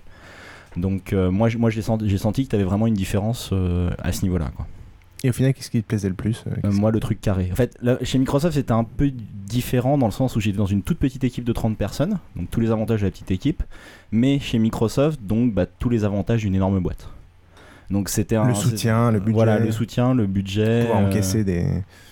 et puis euh, surtout comme on faisait partie de micro, en fait on, on faisait partie de Microsoft, mais on était libre. C'est-à-dire qu'on présentait un projet à, à Corp, à Seattle, ils acceptaient, on avait deux ans pour le faire, euh, on faisait ce qu'on voulait. Donc c'est vrai qu'on avait la liberté tout en ayant la sécurité. On était employé Microsoft, on se faisait payer par Microsoft, on avait les actions Microsoft. C'était le bonheur, quoi. Oui, complètement. Et après, il nous expliquera pourquoi. il n'y est plus. Euh, oui, les autres, une remarque par rapport à ça Grosse boîte, petite boîte euh, Est-ce qu'il y a- est-ce Euh, que je c'est comme pense dans les autres milieux absolument rien à voir euh, entre les deux. euh. Enfin, il y a tellement de choses qui changent que vraiment, enfin, entre le, le- ce sur quoi tu es amené à travailler dans une petite équipe qui va être beaucoup plus diversifiée, euh, les, les, possibilités d'évolution, euh, enfin. tout est différent, quoi. Les conditions de travail, forcément, tout ce qui est RTT, euh, ticket resto. euh, après, le salaire, ça peut aussi être dans un autre sens. Si t'as un bon poste dans une petite boîte, ils vont essayer de te garder. Enfin, si t'as un bon poste, de toute façon, tu vas être bien payé dans une grosse boîte, mais Hmm. de base, euh, t'es pas forcément. euh, quand, euh, quand les mecs peuvent brasser ce 250 mecs euh, à la saison, euh, ils s'en foutent. euh. C'est ça. Si toi t'arrives et tu fais ouais, moi je voudrais ce poste-là pour tel salaire, ils font faire regarde derrière la porte, il y a 10 mecs qui veulent le même job que toi pour moins cher. Salut. Alors que Dont trois dans- Chinois. alors que dans les petites boîtes, je pense qu'ils vont avoir tendance à capitaliser sur les gens qu'ils embauchent. C'est-à-dire que les gens, quand ça fait un an, deux ans qu'ils sont là, ils sont formés, ils sont habitués au, au- à la manière dont fonctionne la boîte, donc ils, sont, ils vont peut-être avoir plus tendance à, à te lâcher des Une sous. petite pour que tu question là-dessus avant de passer la parole à Crélin. Est-ce qu'il y a une euh, discrimination positive euh, envers les femmes dans le jeu vidéo? Je, bon, je, je sais pas. Non, parce que dans la technique, enfin, moi j'ai déjà connu, hein, dans, dans des boîtes de tech, euh, souvent, euh, le fait que ce soit une fille est compétente, ça Ou c'est le plus contraire. positif. Ouais, enfin, je oui, il y a- beaucoup d'aspects négatifs aussi. De toute façon, oui, elle sait pas de quoi elle parle. Ouais, Je pense que ça s'équilibre plus ou moins. T'as un a priori, Ouais, tu je te dis, pense putain, aussi. une meuf, euh, bon, on va voir, et. euh, et après, euh, en fait, c'est surtout les femmes qui sont déjà là qui, qui font Ah, cool, une autre fille, on va plus être que deux. Ah, moi- Mais après, Et au final, après, ça elle se change- crêpe ça le change pas elle s'arrache les cheveux, elle se général, tire les couettes. Et... Après Enfin, ça, j'ai toujours trouvé que c'était très équilibré. hein. Chez les développeurs, il y avait que des mecs et chez les designers, que des filles. Je pense Vous que, avez je de la pense chance. que- Dirait dirait un avis de fille. Bah, je- non, mais moi je sais pas parce que je suis, je fais pas partie de l'équipe de prod à proprement D'accord, j'ai parler. cru que dire. euh, Donc je ne suis pas ne vraiment une fille. Non. Euh, non, non, je suis pas partie de l'équipe de prod à Elle est proprement parler. Mais, je l'entends tout le temps, elle est terrible. mais euh, euh, qu'est-ce que je voulais dire? D'accord, toi, t'as pas senti de regard particulier, autant négatif que positif, sur le fait que tu sois une femme? Non, les mecs sont, sont contents d'avoir des filles dans, le- dans, de- dans, dans leur environnement de travail. Après, si t'es une fille et que t'es mauvaise, tu prends la C'est porte bâché. pareil, quoi. D'accord. Tu vois c'est, tu, tu, On te garde pas juste parce que t'es une meuf. Ou alors, c'est c'est une seule, tu vois, pour faire un peu euh, poster. ou- C'est la caution. sacrément bonne, quoi. C'est la, la caution, quoi, la caution nichon. Oui, Crélin. Euh, Trollin, tu parlais des petites boîtes et des différences, euh, notamment donc on parlait des, de- du gros jeu qui a été euh, ton jeu et du fait qu'il pouvait pas se battre dans la cour des grands contre des trucs genre euh, Call of Duty. euh, Non, mais il en avait pas besoin pour être rentable. Ah d'accord, bah, c'était ça ma question. Quel est, euh, euh, à part ça, ta boîte elle fait surtout des petits jeux. C'était quoi le truc sur le, que tu avais sorti juste avant? C'est pas des tout petits jeux, on fait pas non plus de, du web ou, ou- des applications euh, à la mort moelle pour Facebook. C'est des jeux quand même next-gen en général sur, sur PS3, sur 360, euh, mais pas très chers euh, qui sont, qui sont des jeux qui visent des, des publics assez précis et qui du coup Donc ton ont pas précédent, forcément les mêmes exigences que d'autres jeux. Pinball machin ou Non, Speedball, Speedball, ça date, euh, ça date Speedball, c'était il y a, il y a- il y a 4 ans déjà. Mais euh, ça, ça a des, c'est des trucs de- dont on n'entend pas parler euh, parce que c'est, ils font pas partie du top 10. C'est pas un des blockbusters. Mais c'est plus du tout ce qu'on fait en fait. Speedball, c'était euh, typiquement c'est un truc dont on aurait pu entendre parler, mais encore une fois, euh, euh, enfin bon, il y a des trucs euh, qui ont été faits euh, par nous ou par d'autres euh, qui qui ont compromis un certain nombre de, de portes. Speedball, on est d'accord que c'était un remake C'était un remake d'un jeu qui avait eu un succès euh, fou euh, sur Amiga, donc euh, ça doit être à relativiser par rapport aux chiffres qu'on peut connaître maintenant sur Voilà. ce que c'est un succès fou. Qui était quand même un petit peu attendu qui par était les très joueurs. attendu, mais l'éditeur étant allemand, ils ont surtout fait de la pub en Allemagne, et d'ailleurs je crois qu'il a assez bien marché en Allemagne, et ça est- c'est un peu passé sous silence euh, en France. Et en France, on lui a surtout euh, reproché de ne pas retrouver la, la maniabilité, la réactivité, la pêche de- du jeu qu'il y avait sur Amiga. Mais ouais, en Mais- fait, et le jeu encore avant, où toi t'étais pas là, mais moi j'étais là, je me souviens encore de- du titre de Canard PC sur la critique du jeu. C'était En France, on a des idées, mais on n'a pas de rigueur. Ça fait mal.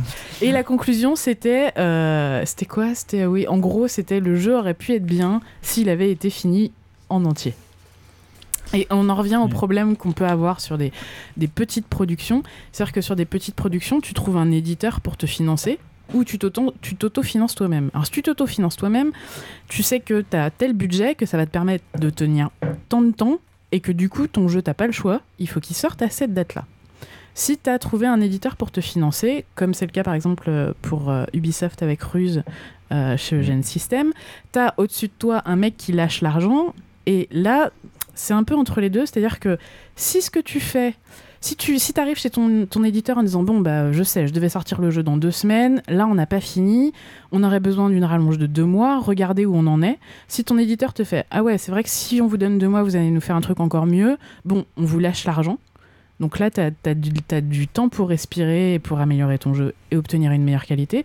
Soit l'éditeur, il fait non, mais j'en ai rien à foutre, euh, hop, hop, hop, euh, vous me finissez le jeu maintenant et, et go, ça sort. D'où le moteur de Fallout 3.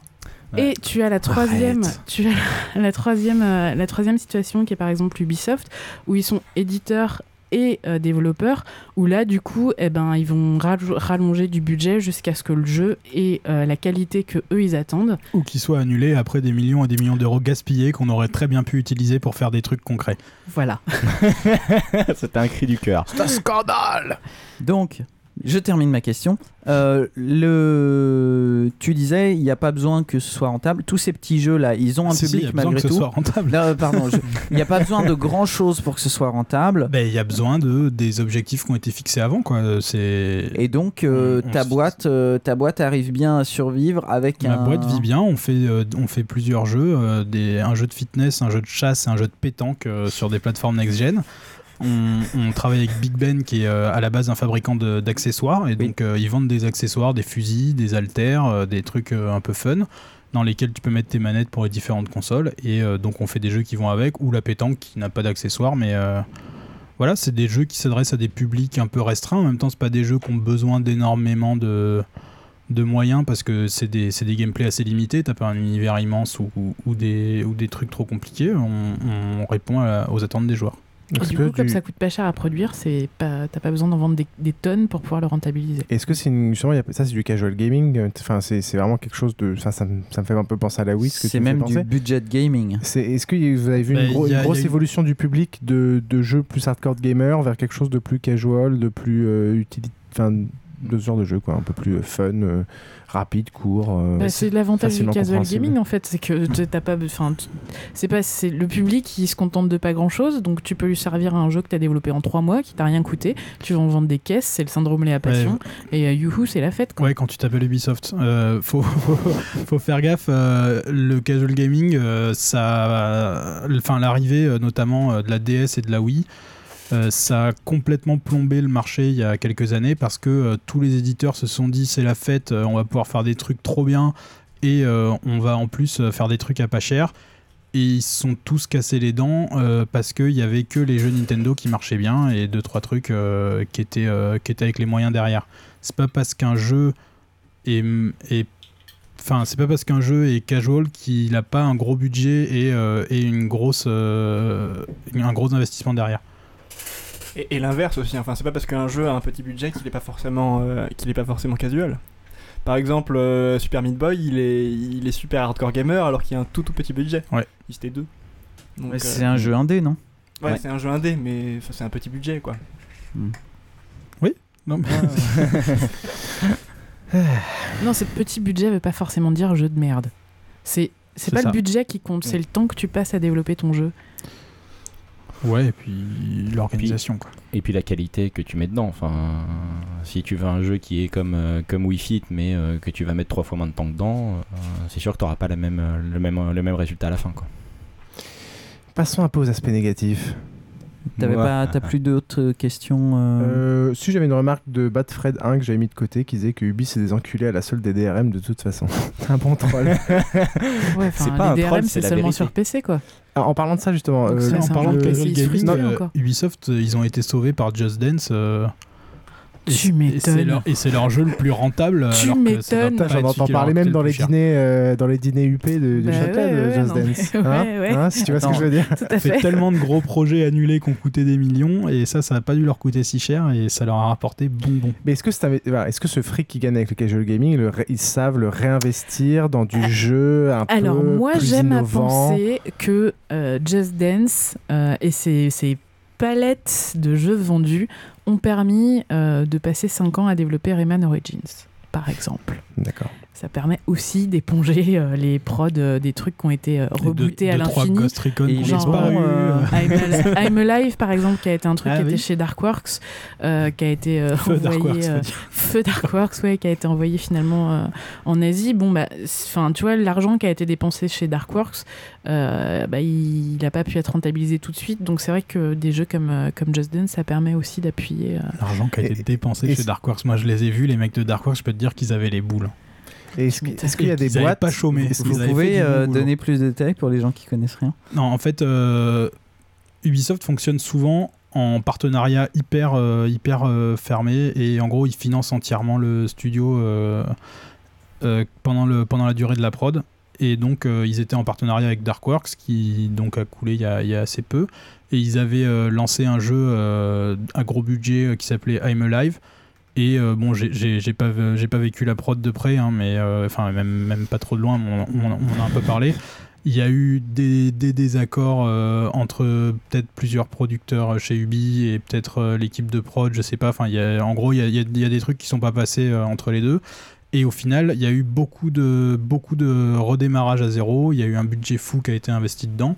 Et pour au final que euh, Ubi décide de leur retirer la prod et euh, de l'envoyer euh, dans leur studio euh, en Chine, je crois. Et c'est pour ça qu'ils sont morts.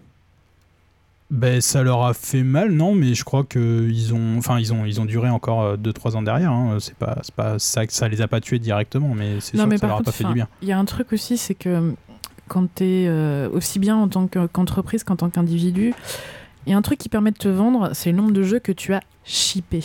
Alors, en gros, le nombre de jeux que tu as sortis.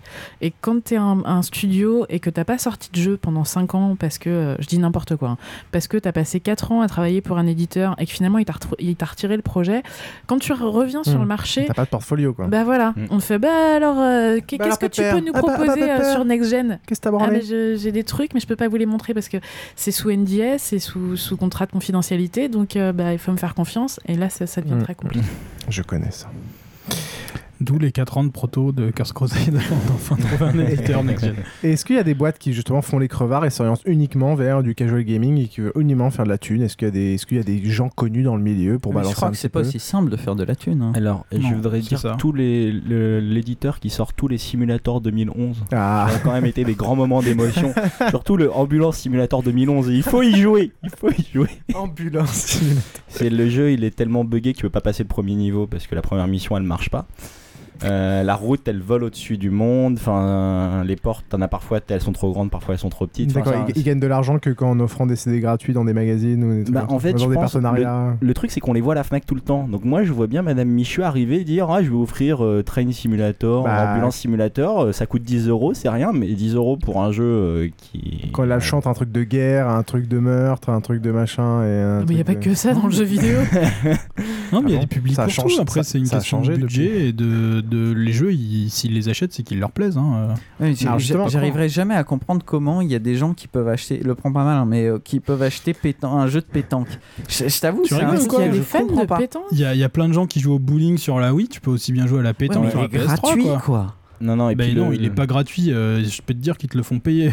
Oui, non, mais il est dedans. Je veux dire, euh, on l'a tous essayé parce qu'il était dedans. Il, ouais, mais il y a serait aussi même pas venu à l'idée golf de le télécharger. pro Alors- qui sont vendus juste de, de bowling pro qui sont vendus juste pour ça. Enfin, Alors- et de pétanque aussi, forcément. Vu que... Il y, a, il y a un jeu de pétanque qui était sorti sur Xena, euh, qui est donc le, le langage de développement Xbox et PC de Microsoft, qui avait gagné au vote euh, un des concours qu'avait organisé Microsoft. Euh, les gens adoraient le jeu de pétanque. Bah, Ils le voulaient.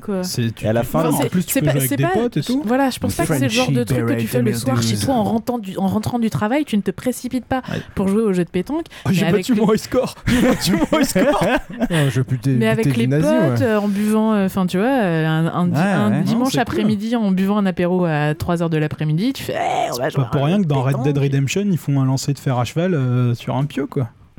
C'est exactement C'est fun, tu débranches ton cerveau, tu juste tu t'éclates, ça. ça. dure pas forcément très très longtemps. C'est certainement mieux d'acheter un jeu de pétanque que d'acheter 4 PES de suite qui, de toute façon, sont la même merde tous les ans et on en a rien à foutre. Ah, mais je t'avoue que les jeux de sport, c'est aussi un truc que je capte pas. mais- Voilà, on veut pas en faire à l'extérieur, pourquoi est-ce qu'on en ferait sur console Euh, Est-ce que vous sentez le- le- l'effet du piratage dans cette industrie? Parce qu'on a un peu Ah l'impression que l'industrie, dans, enfin, dans le milieu culturel général, et maintenant la- le jeu vidéo fait partie de la culture, euh, on a l'impression que le- le- les représentants du jeu vidéo sont les moins, les moins extrêmes et se manifestent pas forcément trop dans toutes les discussions politiques et autres pour ce qui est euh, de la lutte contre le piratage. Bah et, non, et ils ont pas besoin, ils collent des DRM sur leur jeu Voilà, et puis ça. ils en vendent des caisses. La question, c'est ça. Est-ce que, vous, rien, est-ce ça. que vous le sentez? Est-ce que euh, c'est une problématique dans votre travail? Est-ce que vous savez qu'il y a des pertes à cause de ça? Est-ce qu'on s'en fout? Est-ce qu'il y a des solutions? Bah, euh, la solution, ça a été la console. C'est quand même ce qui a aidé le, Ouais, qui a aidé le jeu vidéo. Le, le piratage des consoles est d'une telle complexité et en plus empêche, pour ainsi dire, le jeu en ligne euh, à quelques exceptions près. Euh, je pense que ça, je pense que ça a bien aidé à ce niveau-là. Enfin, quand on voit, je, je suis désolé avec Ubisoft vis-à-vis de ces DRM, c'est une vraie merde. Mais d'un autre côté, quand ils en mettent pas, il y a eu un article qui est paru aujourd'hui, euh, une interview de- des créateurs de The Witcher 2 qui ont vendu 1 million de Witcher. Ils ont, ils en ont vendu 1 million. Ils ont 4,5 millions de copies piratées, quoi. D'accord. Enfin, c'est une estimation aussi, j'ai vu ça. euh, Le mec, il a mis, il a mis ça un peu au pif, j'ai l'impression, mais bon, il doit. il Ouais, doit- bah, il ils doit- peuvent- il doit ils peuvent le savoir. savoir. pour la copie privée. Enfin, Ouais. Ils peuvent le savoir avec les connexions à leur serveur et les choses comme ça, de toute Mais je façon. pense, je Ouais, pense mais qu'il faut aussi faire la différence entre le manque à gagner et les, et les, Ouais. et, Ouais, la- et les vraies pertes. et les vraies pertes. Parce qu'il y a plein de gens qui vont pirater un jeu parce qu'il est gratos et qui l'auront jamais acheté quoi. Ah, ça, c'est- non, mais ça c'est tout à fait vrai. Mais euh, je pense que je pense que clair, veux- j'aurais jamais acheté la Wii de toute façon si j'avais pas pu pirater. Et euh, il y, a, il y a qu'un jeu de Wii où j'ai été assez content pour me dire euh, tiens celui-là j'aurais pu l'acheter. Mais bon comme c'est des crevards, c'est euh, le, le, le Mario Bros à l'ancienne là dont j'ai oublié le nom. New Mario Bros. Super, Voilà. euh, Euh, Euh, ouais, de- euh, ouais, parce que euh, on commence à y être depuis 1h10, ce qui est bien, mais euh, bon. Euh, juste, euh, piratage, c'est vrai que c'est un, c'est un truc qui est, qui est intéressant. Euh, J'avais des trucs à dire, mais j'ai oublié, c'est con. Mais si tu veux, pendant Ouais. que tu réfléchis, je lance un autre sujet. Non mais juste pour finir sur le piratage, Ouais. euh, on, en, phrase. on en revient à la, à la dernière étude Adopi machin poète poète où en fait on se rend compte que les gens qui piratent le plus sont aussi ceux, ceux qui achètent le plus. Donc euh, Moi, il me fait marrer cette truc parce que je m'y reconnais pas du tout. Mais si c'est le cas, mieux. t'es le premier mec que je connais, des, des gens qui ont le, la même vie que moi à peu près, qui euh, ne s'y reconnaît pas. Je suis un crevard, moi, c'est pour ça. Ouais, mais sans doute, mais Ah, t'es de vrai. droite, c'est normal.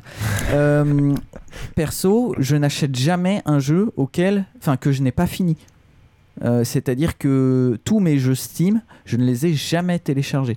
Je les, je les télécharge, j'y joue, ils me plaisent, euh, donc je les finis et puis je finis par les acheter un petit peu après. Euh, ils me plaisent pas, je les finis pas et puis euh, c'est terminé. Puis en même temps, je commence à savoir, hein, euh, les jeux de shooter en général, c'est toujours les mêmes, donc ça m'intéresse pas. Mais et c'est pareil, pour la musique, c'est pareil. je finis toujours par, par acheter ce que, ce que j'écoute. Enfin, c'est vraiment quelque chose, ça m'étonne beaucoup que tu t'y retrouves pas. Je pense que quand tu es vraiment fan d'un produit, euh, de peur que- qu'il disparaisse, tu vas avoir tendance à l'acheter. Enfin, en tout cas, moi, Ah non, j'ai moi je acheté stocke sur un Fallout serveur 3. euh, pour pas peur, sur un raid, euh, sur un raid, pas peur qu'il disparaisse, mais J'ai acheté Fallout 3 alors que je savais qu'il me plairait pas, juste parce que je voulais euh, que Bethesda continue la licence et l'abandonne pas. Et finalement, j'ai eu ce que je voulais entre guillemets, puisque ils ont fini par redonner Fallout à, aux créateurs de Fallout et ils ont fait. c'est- c'est plus un acte militant là que qu'autre Ouais, chose. ça m'a fait mal au cul quand même, hein, faut, faut être honnête. Ouais, Euh, si j'ai toujours pas démerdé, tu l'aurais acheté à, à moins de 10 euros et puis ça aurait été très bien. C'est vrai. C'est vrai, mais à cette époque-là, je sais. C'était, je venais juste de commencer à bosser, d'avoir un salaire et je commençais à acheter les trucs. Maintenant, euh, de l'argent. Vous n'avez pas l'habitude. hein. Euh, bah, euh, ma famille vient de gauche, hein, tu vois. Moi, j'ai bossé dans les corons à, à 8 ans. Ouais, bien sûr. Euh, donc, euh, c'est vrai que maintenant, euh, je n'achète plus un jeu à plus de 10 euros. Euh, J'attends 6 mois et en général, au bout de 6 mois, ils sont à 10 euros et ils sont toujours aussi bien. Donc, euh, je- je fonctionne comme ça aussi euh, niveau piratage. Euh, pour les chiffres euh, annoncés, les 4 millions pour 1 million, j'imagine que pour un jeu avec autant de visibilité que Witcher, c'est tout à fait possible. Moi, je sais que pour, euh, pour Curse Crusade, euh, j'ai rajouté un truc euh, qui propose d'envoyer euh, un mail au développeur euh, quand tu as un crash. Et euh, bizarrement, euh, les premières versions euh, m'envoient plus, beaucoup plus de crash que les vraies versions Steam euh, qu'on a, a patchées depuis. Donc, euh, étant donné qu'on peut pas trop jouer sans mettre à jour et que quand il y a marqué version unknown, euh, c'est louche. pas, pas trop des gens qui l'ont acheté. Clairement, il y a du piratage. Après, euh, est-ce que euh, les gens l'auraient acheté? Moi, je suis assez d'accord avec Diren. Je pense que il y a suffisamment de gens qui achètent. Enfin, il y a clairement des grosses ventes sur beaucoup de trucs. Euh, Il n'y a pas de raison qu'on n'arrive pas à, à vivre. Et puis les mecs, euh, les mecs qui veulent pas acheter, ils, Ils achèteront pas tout S'ils veulent y jouer, tant pis. C'est ça, c'est pas parce que tu mets un DRM que hein. le mec qui a piraté le jeu, il va l'acheter. Ah non, non, ça j'en suis certain. Donc, euh, Ils finissent tous par être piratés quoi qu'il arrive. Voilà, de toute façon. moi je me rappelle toujours au- à la sortie de Half-Life 2 qui était réputé être un jeu euh, impiratable et en effet ça a été super long, il a fallu quasiment une semaine avant qu'il sorte en Juarez. Mais, euh, Ouais, non, mais par, par contre, c'était hyper chiant parce qu'à chaque fois que tu rechargeais ta partie, il fallait rebooter le moteur de script qui était bloqué. tu pouvais rien faire. je sais plus, mais ça, ça finit toujours par être, euh, par être piraté. Ouais, mais les éditeurs te diront que c'est justement cette première semaine-là euh, où, euh, où, où les gens peuvent pas, euh, Ouais, peuvent pas la- le probable. pirater, que c'est c'est là que tout se joue. C'est probable le fait qu'il y a beaucoup de gens qui n'ont pas du tout envie de se prendre la tête à chercher un crack, ce genre de choses. Ouais, mais d'un autre côté, tu pourris tous les joueurs qui ont acheté euh, une vraie copie légale du jeu parce qu'ils sont obligés d'avoir internet pour y jouer, parce qu'ils sont obligés d'avoir le CD dans le lecteur. non, non, non, ça, c'est pas moi qui pourris. Oh, euh. Ça, c'est les, ça, c'est les éditeurs. Ah qui oui, c'est les éditeurs qui Parce pourrissent que, leurs jeux, je suis tout à fait euh, d'accord, Parce que moi, comme je, je le répète, je finis par les acheter ces jeux. La- la, hum, je voulais acheter parce que je suis un grand fan de la série des Total War. Donc euh, c'était à l'époque où j'avais de la thune et tout. Euh, je voulais donc acheter celui qui venait de sortir, qui devait être Empire Total War, je pense, ou Medieval 2, je sais plus. Je crois que c'était Empire. Empire, c'était il y a pas longtemps. Euh, c'était peut-être Medieval 2. Il y a eu Shogun 2. Et, là, Napoléon. ce qui m'a saoulé. Napoléon, Mais juste avant, il y avait Empire. hein. Ouais, je crois que c'est Ouais. ça. Euh, ce qui m'a saoulé, c'est que euh, il était euh, avec copie. Tu, tu l'installes avec Steam, donc tu l'achètes dans un magasin. Mm. Et tu es obligé d'installer et de le lier à un compte Steam, ce qui fait que tu pourras plus ni le revendre, ni le prêter et compagnie. Sachant que je le revendrai jamais, parce que j'ai, comme beaucoup Ouais. de gens, j'aime bien mes jeux, mais ça m'énerve et donc je l'ai pas acheté à ce moment-là. Mais en plus, ils ont trouvé un moyen de nous mettre ça sur console avec des codes d'activation des modes online où ton jeu, quand tu mets ton jeu pour pouvoir jouer en ligne, tu es obligé de rentrer un code qui est fourni dans la boîte, mais si tu veux le prêter à un ami, bah il est obligé de racheter 15 euros son code online. Hmm. Bah ça c'est enfin, c'est pour supprimer toute la partie euh, vente d'occasion. Et puis prêt. euh, de- Oui prêt et Prêt et vente d'occasion. d'occasion. Enfin, C'est- c'était un c'est des dingue. avantages Et des d'ailleurs, à ce euh, sujet, aujourd'hui, on a vu sortir une news qui dit que l'UFC Que Choisir a décidé d'attaquer euh, Ah. quatre éditeurs et, euh, et, et des, et des boîtes parce qu'ils trouvent, ils trouvent que c'est de la publicité mensongère et qu'en fait, on, les gens achètent un truc qui est pas entier. Ils achètent une licence Voilà. euh, d'utilisation les gens, les gens qui n'ont pas de connexion internet, ils se font avoir. Parce que le contenu est sur le CD, mais il n'est pas activé. Enfin, pour le jeu Batman, tu as même toute une partie du jeu solo, donc qu'on peut jouer normalement sans connexion internet, qui est, euh, qui est bloqué parce qu'on ne tape pas le code. Ah, et même le jeu solo. Parce Ouais, que là, là, pour le c'est- coup, exemple, moi je connais StarCraft 2, enfin, c'est un des rares jeux auxquels Et- je joue. Tu peux plus faire de LAN. Ça arrive sans partout. hein. Moi, je sais que, par exemple, on parlait de Mountain Blade tout à l'heure, qui est quand même un jeu relativement euh, en- indépendant, même s'ils ont eu du succès, ils ont maintenant un peu plus de budget. Euh, la, première extension standalone euh, qui permet de, faire le jeu un peu mieux, que c'est un peu moins, un peu moins pourri et brut de décoffrage. Euh, si enfin moi j'ai essayé plusieurs fois d'y jouer quand j'étais en vacances avec mon avec mon PC en mode offline, il crache systématiquement. Donc je pense que les mecs ont fait un truc de base qui va vérifier qu'ils sont bien connectés à Steam et, je suis sûr qu'il y a des versions piratées qui contournent ça. Mais quant à la vraie, c'est c'est terrible, ça arrive tout le temps. Les versions piratées sont souvent plus stables et moins chiantes que les versions que tu as achetées légalement. Mais on en revient au problème de. Enfin, l'époque, c'est aussi comme s'il y a un décalage avec l'industrie de la musique. C'est-à-dire qu'on a l'impression, limite, que l'industrie de la musique a été. Enfin, est maintenant plus moderne que l'est le jeu vidéo à l'heure actuelle, quoi. N'exagérons rien. mais- Bah, le problème de euh, mon MP3 peut pas se jouer sur, mon, sur tous mes machins, sur tous mes bidules. Et voilà, l'abandon mais des DRM. de. L'abandon des DRM. Non, mais tu vois, rien que l'abandon des DRM, ce genre de choses, Mm. c'est- c'est enfin, c'est assez navrant. Mais Et là, on, on a a l'impression que. lutté pour ça, hein. Mais Ouais. Moi, je, enfin, je trouve que le principe de Steam, mis à part le fait que, en effet, tu, pu- tu lis définitivement ton jeu à ton compte, le principe de Steam de vérifier une fois que tu que, que es bien connecté et après d'avoir la possibilité de jouer offline, je trouve que c'est déjà. Mais tu veux du pognon, tu veux du pognon. C'est, plus pas- intelligent, non mais déjà, Ouais. enfin beaucoup moins con que, que les DRM qui Ouais, vont d'accord. vérifier. Moi, je suis euh, pas contre le principe. Je suis même pas contre lier le jeu à ton compte parce que si t'es, surtout si t'es sur Steam, t'attends un peu, puis t'as des soldes de malade et de toute façon tes Ouais. jeux tu les achètes moins d'un euro. Et tu te retrouves. euh, par contre, le truc c'est que Steam c'est quand même très mal fait comme logiciel, hyper lourd. Euh, la navigation c'est un drame et le mode offline il marche quand il veut quoi. Ouais, Et t'es, t'es vraiment pas sûr à Mais chaque dans le fois que tu te c'est plutôt déconnectes. pas mal. Ouais, dans, l'idée c'est bien, mais à chaque fois que tu te connectes, si t'as pas internet, tu pries quoi. Ouais, mais t'as as quand même un gros avantage sur Steam, c'est que tu peux l'installer sur plusieurs machines. alors Ouais, que non, tu mais prends, Steam, par je trouve ça, euh, dans l'absolu, je trouve ça bien, mais mal fait quoi. Les comptes Xbox Live pour la Xbox, tu ne peux l'installer que sur une machine. Et si tu veux activer. Maintenant, tu peux, non? Non, alors si. ils, sont cloud- ils ont cloudé les sauvegardes en plus. Ils ont cloudé les Tu sauvegardes. Microsoft Bah, je dis quand ça foire, ça foire. hein. Là, par exemple, si tu, mets, si tu mets ton compte sur une autre machine, tu vas pouvoir télécharger le jeu. Mais par exemple, si tu veux, euh, si tu veux pouvoir jouer avec un autre compte ou si jamais le mec se déconnecte, tu peux plus y accéder en fait. T'as Ouais, tout mais un- tant mieux, c'est normal. Enfin, Non, non, mais ce que je veux dire, c'est que même si t'es si t'es plus connecté en première manette, tu pourras pas y jouer. Si t'es connecté en deuxième manette, c'est-à-dire que par exemple, euh, t'as envie de jouer, euh, t'as des jeux où tu peux pas choisir premier joueur, deux joueurs, quelle manette est. Si le joueur, si le compte qui est en première manette n'est pas, n'est t'es pas celui qui a, possède le jeu, le jeu ne se lancera pas. Ouais, enfin, tu déconnectes les comptes des manettes et puis tu les reconnectes dans l'autre ordre et c'est bon. Ouais, mais disons que je sais pas, tu veux jouer dans d'autres sens. Enfin, je trouve ça de- déjà bien qu'on puisse quoi. Enfin, je, je vois pas Ouais. vraiment où est le problème. Honnêtement, euh, j'ai des reproches à faire à Microsoft sur un certain nombre de choses, mais là-dessus, euh, notamment, c'est hyper chiant pour les développeurs que tu puisses lancer le jeu avec n'importe quelle manette dans n'importe quel sens, avec Ouais, n'importe quel profil. Mettons, mettons que t'es Mais- deux Xbox, que t'en aies une à la campagne, une chez toi. Bah, a priori, tu utilises, tu utilises bien ton profil dessus. Ouais, mais il faut le retélécharger à chaque fois. Et si t'as pas internet, tu peux pas.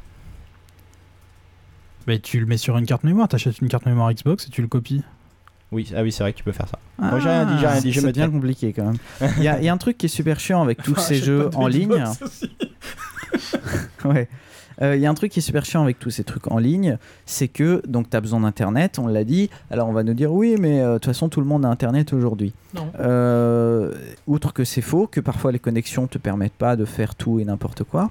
Euh, donc en ce moment, comme euh, je l'ai parfois très légèrement sous-entendu euh, sur ce podcast, je joue beaucoup à Team Fortress 2. Et de temps en temps, leur serveur crache, leur serveur d'objets. Euh, et donc les objets dans Team Fortress 2, c'est ce qui fait toute la rejouabilité du jeu. Donc quand, le serveur d'objets est craché, en gros ça sert à rien de jouer parce que tu te fais chier, c'est comme si tu avais joué euh, 120 heures, alors que s'il est là, c'est comme si tu avais joué que 10 heures. Ben, c'est con, mais mine de rien, bon, c'est un jeu qui est, qui est pas cher depuis qu'il est gratuit. Euh, mais quand t'as Ouais. payé, T'as vite fait d'acheter au moins un objet pour avoir plus d'équipement. Ouais. Euh, quand quand tu as payé ton jeu 70 euros et que ton serveur il crash et que tu as, fait tout ce qu'ils voulaient les mecs, tu as acheté un jeu hors de prix, tu l'as lié à un compte, tu pourras jamais le prêter à ton petit frère, tu pourras jamais le revendre, tu as un truc internet donc tu peux même, peux même pas y jouer chez mamie à la campagne et là leur serveur a planté, c'est ton heure de jeu euh, hebdomadaire parce que maman elle veut pas après, bah t'es niqué. Bah oui, et mais ça si je trouve que c'est inacceptable. Non mais si tu joues en multi en même temps, euh, si le serveur est crash, tu as dans le cul. Enfin, il y a- t'as pas. Mais je non, mais pas là, je te ça parle pour les jeux idée. solo. Je te, te- je te parle de- pour tous ces jeux solo qui t'obligent maintenant à aller te connecter à Internet, comme le prochain. euh, euh, merde, ces super jeux qui sont développés dans l'Est, là, à propos de Pripyat, Tchernobyl. Stalker. Stalker, voilà. Ils ont annoncé que le prochain, il serait. euh, tout le contenu serait en ligne et euh, en gros en streaming. Donc tu es en permanence obligé de télécharger, mais c'est du délire. Bah, Il y a pire, c'est que si dans 3 ans euh, il fait la boîte ferme et que les serveurs ferment, bah, ton jeu tu l'as plus du tout, quoi. C'est pas juste une heure. Ouais, notamment, moi, ça me terrifie sur Steam. Je commence à avoir tellement de jeux que le jour où il crache, j'ai plus rien. quoi. C'est ça. Le jour où ils mettent la clé sous la porte, Ça, c'est un des, des centaines hein. d'euros qui se barrent. c'est ça. Je me souviens d'une fois où il y avait une catastrophe naturelle et pareil, j'ai j'ai vraiment flippé quoi, parce qu'il y a eu tous leurs bêtes serveurs qui ont, qui, ont, qui ont pété quoi, parce que je sais pas, il y a eu une inondation et puis, euh, et puis là tu te dis putain, si ça tient qu'à ça. euh, Putain, et t'es à cause des petits Chinois qui meurent à cause d'inondations et toi tu peux. J'ai non, mais, non, mais rien à foutre quoi. Enfin, je trouve ça, moi ça m'énerve ce genre de truc. C'est comme le prix des disques durs qui vient de tripler à cause des Thaïlandais qui sont en train d'être noyés par les inondations. Je trouve ça. Bref, re- revenons sur tu un- nous expliques le rapport exactement. Bah, parce que la- une Ça bonne partie de la production mondiale de disques durs est, est en Thaïlande et que je, je voulais refaire mon serveur et que les prix du disque dur a triplé en quelques Triplé mois et va tripler jusqu'en 2012, euh, fin 2012. Bref, Eh je ben, suis vénère. Et en soi, c'est pas parce que les Thaïlandais sont morts, c'est parce que le- les usines sont abîmées. Non, mais on peut pas se plaindre parce que comme il y a les Thaïlandais et tout ça, on peut pas se plaindre quoi. Bref. Non mais attends, il y a aussi c'est pas tout le tourisme sexuel qui a pris un super plomb dans l'aile quoi. Où ils vont Ah non, les Allemands ah ils ont délocalisé. Elles sont encore plus toutes mouillées qu'avant. euh. Hop là, transition. Euh, donc c'est bien beau le jeu vidéo, mais au final, euh, c'est quoi les aspects négatifs de bosser dans le jeu vidéo? Parce qu'il y en a qui y bossent toujours, thune. mais il y en a qui n'y bossent plus. Donc on va peut-être demander à Pierre-Yves pourquoi ils n'y bossent plus? Ah, Et vous déjà, on va peut-être commencer par Diren et, et, Colin- et Trolin. euh, les D'abord aspects- Diren, comme t'es un peu, Diren, euh, voilà, comme t'es un peu une fille. Non, comme t'es un peu euh, dans, dans un côté particulier du jeu vidéo. Euh, ouais, ouais, blablabla. Ah. Euh, non, moi, l'aspect négatif, euh, bah, c'est le salaire, quoi. C'est ce que Ah. je disais tout à l'heure, c'est qu'il y y a 50 mecs qui poussent la porte derrière toi et tu prends le job au, au salaire qu'on te donne, Alors, sinon tu, tu Je vais casses. tous vous demander euh, si, si vous voulez bien ou pas. euh, en gros, le genre de le salaire type de votre job et le salaire type de votre job si vous l'aviez fait dans une autre boîte qui ne fait pas du jeu vidéo. Si ça t'emmerde pas. Non, mais c'est surtout que je sais pas. je, ne- je ne vais pas regarder, je ne vais pas me faire du mal à regarder combien est-ce que j'aurais gagné si j'avais bossé dans la pub, par exemple, tu vois. Et un salaire type pour faire du, de la relocalisation? Eh ben. euh, Un chef de projet. hein. Putain. Chef de projet euh, pour une fille de 30 Non mais, je, ans. mais je vais, non, mais je vais, je vais t'expliquer clairement. Euh, mon- ma dernière négociation, euh, j'ai demandé une augmentation en disant que j'étais sous-payée. On m'a fait. En fait, j'ai découvert que j'étais payée. J'ai 4 ans, 4 ans d'expérience maintenant. J'ai découvert que j'étais payée pareil qu'un stagiaire qu'on vient de prendre en CDD. Ouais. Donc j'ai dit bon les gars, je suis sous-payée, je voudrais une augmentation. On m'a fait non mais non. J'ai regardé quand même. Ils m'ont fait ah oui t'es sous-payée. Je fais ah mais on t'augmentera pas. voilà. Ah, tu sais, si ça peut te rassurer dans l'industrie, c'est pareil. hein. Donc, euh, do- donc voilà, enfin, après, je pense qu'un un salaire décent pour un, quelqu'un qui a 5 ans d'expérience comme moi, c'est peut-être euh, de 2000, euh, de, ouais, 2002, 2004 euh, net, Ça va? D'accord. ce qui n'est pas mon cas. Trollin. Les aspects négatifs et l'aspect salaire. Euh, les aspects négatifs. Waouh. Euh, non, je sais pas. Les deadlines, le stress. euh, Ouais, le- mais la bon, ça, je pense que dans le développement, euh, tu peux très vite le trouver ailleurs. C'est pas, pas tellement spécifique aux jeux vidéo. Euh, notamment, euh, enfin, il y, a un- il y a un paquet de domaines euh, où, où les pressions financières peuvent peser. Je pense que dans, le, dans, dans la banque ou les trucs, ils ont, des, ils ont de la pression vachement plus forte quand ils font une mise à jour et que ça coûte, ça coûte, je sais pas combien de millions d'euros à la minute si ça marche pas. Oui, ou quand en électronique, on fait des TPA ou tout ce genre de trucs. Par exemple, quand les mecs doivent faire rappeler 400 millions de bagnoles parce qu'il y a eu une défaillance dans, le, dans, le, dans l'ABS.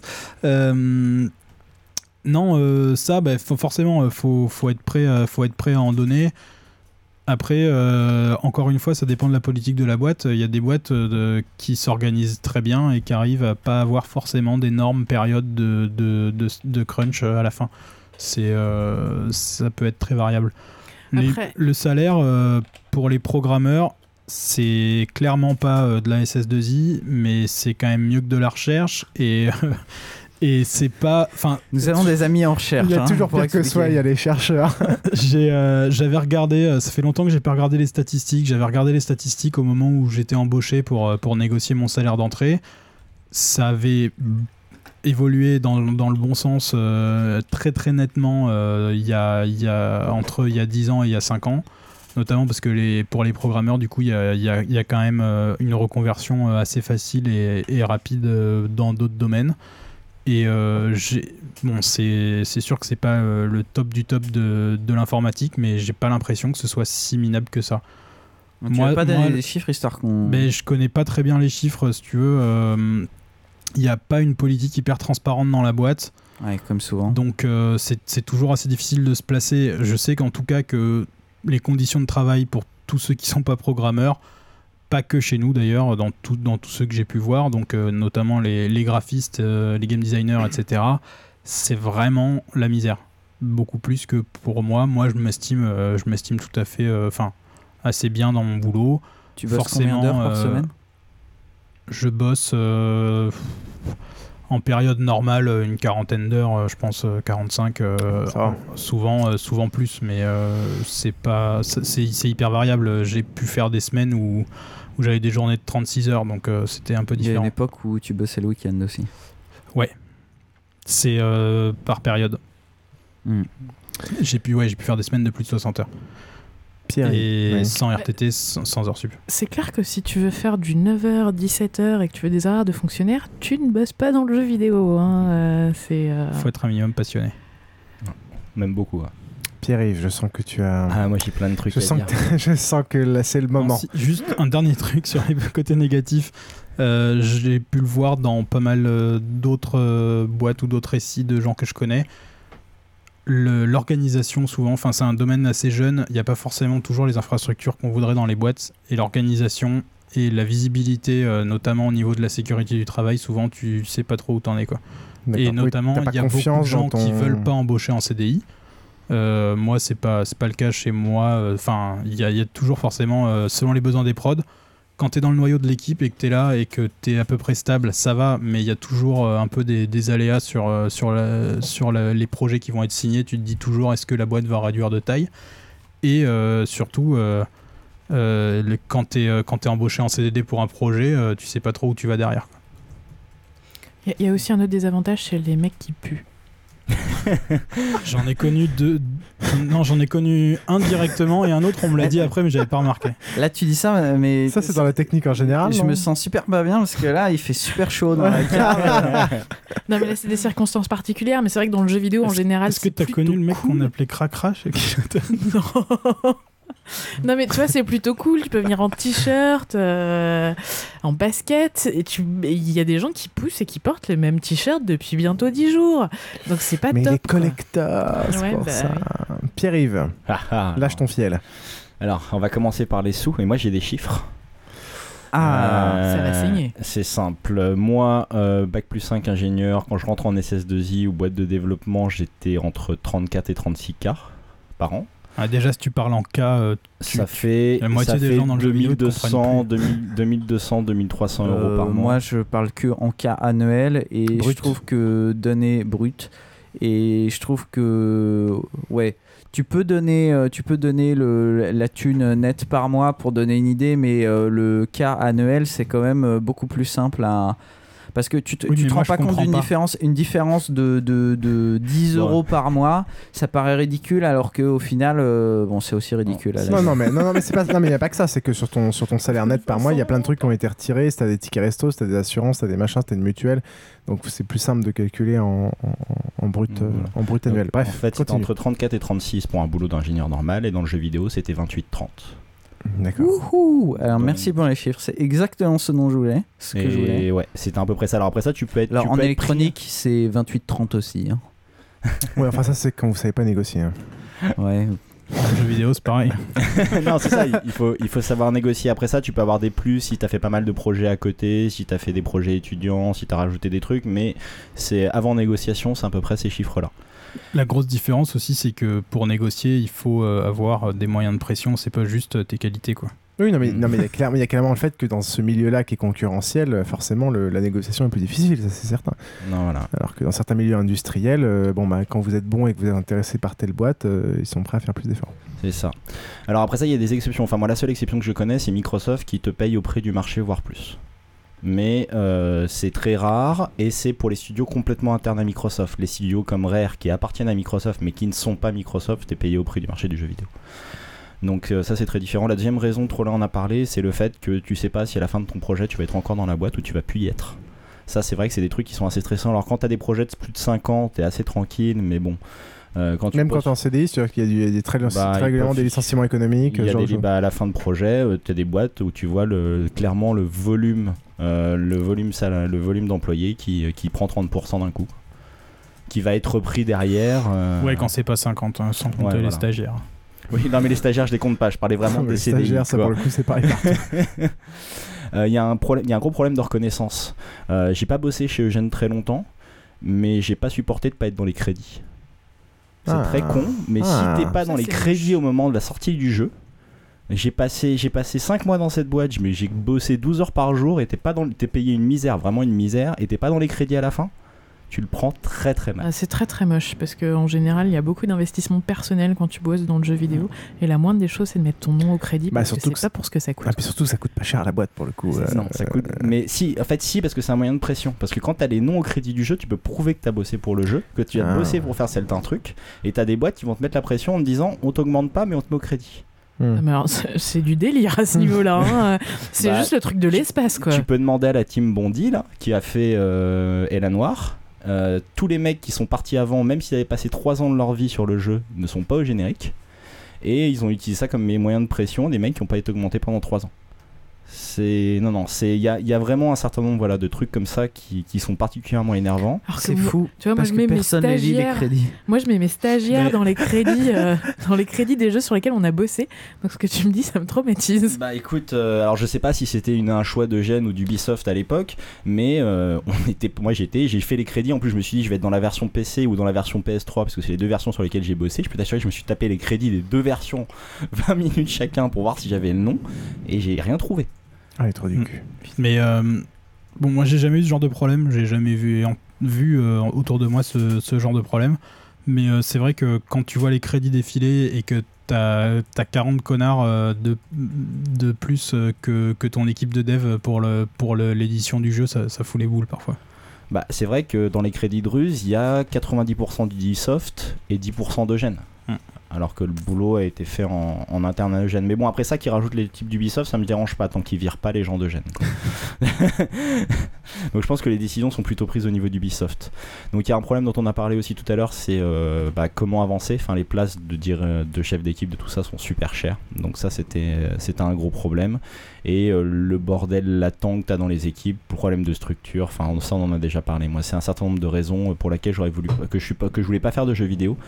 En fait, ce qui m'a réconcilié avec le jeu vidéo, c'est Microsoft, dans le sens où je faisais du jeu vidéo, c'est-à-dire je bossais sur les technos qui me plaisaient, mais sans faire du jeu vidéo. Je faisais de l'applicatif, donc j'étais bien payé, j'avais des problèmes applicatifs, j'avais beaucoup moins de. Enfin, c'est beaucoup plus simple, à f- c'est plus simple à le faire dans le sens où on n'a pas un moteur 3D à faire, on n'a pas un truc à faire. C'est comme si on faisait une application iPhone, une application. euh, Hmm, tu tournais euh, sur la plateforme donc voilà, je une suis plateforme de tombé jeu, mais tu faisais pas des jeux. Voilà, et je suis tombé sur le truc de chance, mais malchance, il n'engageait pas à la fin. Juste, euh, oui, trop je trouve justement euh, parfois, euh, bon, c'est, on peut aussi en avoir vraiment marre, euh, comme ça devait être ton cas et comme ça m'arrive parfois, mais euh, le fait d'avoir des vides dans certains domaines de, compétences ou de- d'organisation de, production, ça peut aussi être vachement motivant en se disant il reste plein de trucs à faire et, euh, et je peux y aller quoi. Ça donne des opportunités d'y participer. Ouais, ça, mais c'est vrai, ça doit être vrai dans les Mais ça peut être ouais. frustrant aussi. Ouais, enfin, moi je, je sais que euh, les 5 mois que j'ai passé chez Eugène m'ont dégoûté du jeu vidéo. Et je suis très content d'avoir fait mon stage là, puisque c'était un stage de deuxième année, j'ai passé 5 mois, j'ai fait ok, c'est pas pour moi. Hmm. Non mais clairement aussi, euh, il y a le fait aussi que bon, tu as des avantages, c'est un peu plus cool en termes d'organisation, un peu plus cool ça, mais dans les moments de pression, dans les moments où tu as besoin d'une structure plus forte, il faut savoir qu'elle sera pas forcément Voilà, là. c'est ça. Sera pas forcément accompagné. quoi. Puis les surprises des éditeurs, enfin comme j'ai raconté, le coup de la bêta qui est annoncé officiellement par Ubisoft alors que euh, les équipes de dev sont pas au courant. euh, Voilà. On a une question marrante de Barberousse qui nous a mis ça sur le forum. Euh, et sinon, quand vous jouez, vous avez pas l'impression d'être au bureau C'est Grave. tout à fait Moi, j'ai- moi, vrai. j'ai développé un, un vrai problème avec le doublage en fait. C'est- mais tout le temps, c'est horrible, même sur les séries et tout. je- Puis en plus, je commence à connaître les acteurs. Donc, Tu connais les voix au fur et à mesure. ouais. Donc je regarde une série, je fais Ah, mais c'est Gilles Et mon mec à côté, il fait Mais ta gueule mais, euh, mais par contre, si vous voulez pouvoir apprécier un doublage, il faut d'abord jouer dans la version doublée avant de jouer en anglais. Si vous jouez d'abord en anglais, vous pouvez le meilleur doublage du monde vous paraîtra toujours très fadasse. C'est pour ça qu'on regarde tous des séries en anglais, enfin, autour de cette table. On a complètement arrêté la VF parce que une fois que tu es passé à la VO, c'est. Exception faite des choses qu'on a vues dans l'enfance, par exemple comme Retour vers le futur, pour revenir sur la Projo, où là, tu as un même, il y a- attachement. Non, mais il y a euh, des séries qui sont particulièrement bien doublées. Doctor enfin, House. Et c'est ce que j'allais Ah, moi, dire. je l'ai déjà- Doctor ouais, mais- House, je mais attends, quand tu extrêmement bien. l'accent de Chase, euh, ça, ça, ça casse complètement le personnage. Bah, mais, non, mais c'est vrai que de toute façon, quand tu reviens de la VO à la VF, même Dr House, moi, ça ça m'écorche les oreilles. T'as une variété d'accents dans les trucs anglais. En général, t'as toujours un connard qui vient de Grande-Bretagne ou d'Australie Mm. ou quoi. Quand c'est pas quatre, euh, quand tu perds ça, euh, ça change tout quoi. Les mecs, s'ils faisaient un accent du sud au moins ou quelque chose. Non mais on est, attends. on est bien d'accord qu'en France, on ne peut pas mettre d'accent. Parce qu'on a le choix entre l'accent du Sud, l'accent du Nord, l'accent québécois, l'accent suisse, l'accent belge. La moitié nous font honte, quoi. Non mais c'est 4- 90% Non mais c'est pas une un- question d'avoir honte ou pas, c'est juste que non mais c'est juste que voilà les, les gens seraient pliés de rire. C'est pas c'est- on a en France en France J'imagine, genre Chase, tu lui faut un, un accent maghrébin. Tu vois. mais c'est ça mais en France on n'a pas la culture de l'accent euh, comme, euh, comme comme comme ils ont aux États-Unis. On va se faire Donc, euh, tuer si je coupe pas ça au montage. C'est c'est une culture Mais pour- humoristique, enfin, on va dire. Non mais c'est c'est pas Parce que ces cons sudistes, ils sont tellement contents de leur accent de merde qu'ils vont, nous- ils vont nous faire Non, chier mais y a si pas tu que dis ça, que les- c'est les pourri. différents Mais je dis pas que surtout, c'est quoi. pourri, je dis pas que c'est pourri, je dis que culturellement on n'est pas habitué à avoir Non, là, à je l'écran des accents francophones, c'est tout. Ouais, ouais. Et c'est juste que ça nous fait hurler de rire quand c'est le cas. Est-ce qu'au final, le milieu dans lequel vous bossez est moins Ah oui, non, que- ouais, moi je voulais juste Bah, dire. euh, ouais, non, quand, quand je, c'est- quand je joue euh, chez moi, j'ai pas du tout l'impression d'être au bureau. D'accord. C'est quand je suis au bureau, je joue. Quel trou du cul. C'est vrai que tu joues tous les midis. euh, Et je me disais. euh, Depuis que je suis délaissé sur Team Fortress, c'était très triste. Ouais, t'es vraiment un enfoiré. C'est quoi euh, Et ils m'ont Payday, acheté euh, le jeu, qu'est-ce que tu voulais que je fasse? Bah, Ça se joue que à à 4 jouer. en coop. Ils m'ont ils m'ont payé le jeu, je vais pas les laisser tomber. T'as plus Bah, d'amis. euh, fais-moi payer, euh, fais-moi payer un jeu et fais-moi venir aussi. Bah non, on est 4. Ah, fait chier. Alors, Et euh, ouais, tu, tu joues. euh, est-ce que est-ce qu'il y a, il y a de la veille concurrentielle où t'es payé à jouer aux jeux des concurrents Oui. pour avoir des idées Est-ce qu'il y a- est-ce qu'il y a de la veille Est-ce qu'il y a du test Ça arrive souvent. Euh, Il y a du test et de la veille, c'est un peu la même chose quelque part. Enfin, oui, il y a du non, si, il y a du test sur tes produits, il y a de la veille sur ceux des autres. Et euh, ouais, tu prends, euh, quand tu es en tout début de prod, tu vas prendre 3-4 jeux du même type, tu regardes ce qui a été bien, ce qui a été pourri. Et puis, euh, quand tu veux vraiment essayer de reproduire quelque chose que tu as vu, euh, il- il- tu peux le ressortir régulièrement pour essayer de voir euh, comment ils ont fait les trucs. Quoi. Ah, par contre, moi, là où je suis, là où, le truc que j'arrive absolument pas à faire, c'est jouer sur le jeu auquel j'ai participé. C'est-à-dire que Ruse m'a été offert gracieusement, c'est même le seul truc qui m'a été offert par Eugène. Et j'ai, j'ai- je l'ai lancé une fois, au bout de 5 minutes, j'ai pleuré. J'avais l'impression d'être au bureau, je connais, je Bah, savais c'est comme tout se regarder dans un film, euh, toutes les actrices qui disent Ah, je, je ne peux Non, pas mais c'est regarder c'est juste que c'est film. chiant. Tu as passé, des heures à, tu connais à peaufiner le gameplay, à peaufiner les machins, et pense que- pas envie de Je continuer. pense à y que jouer, ça quoi. dépend de quel est ton poste. Ton poste, ouais. Ouais, quel est le type de jeu aussi Parce que moi, typiquement, euh, j'ai bien fait attention. Enfin, j'ai pas, j'ai pas particulièrement bien fait attention, mais j'ai j'ai toujours sauté toutes les cutscenes euh, dans Curse Crusade. Euh, j'ai en général toujours testé les mêmes niveaux où il y avait particulièrement des problèmes.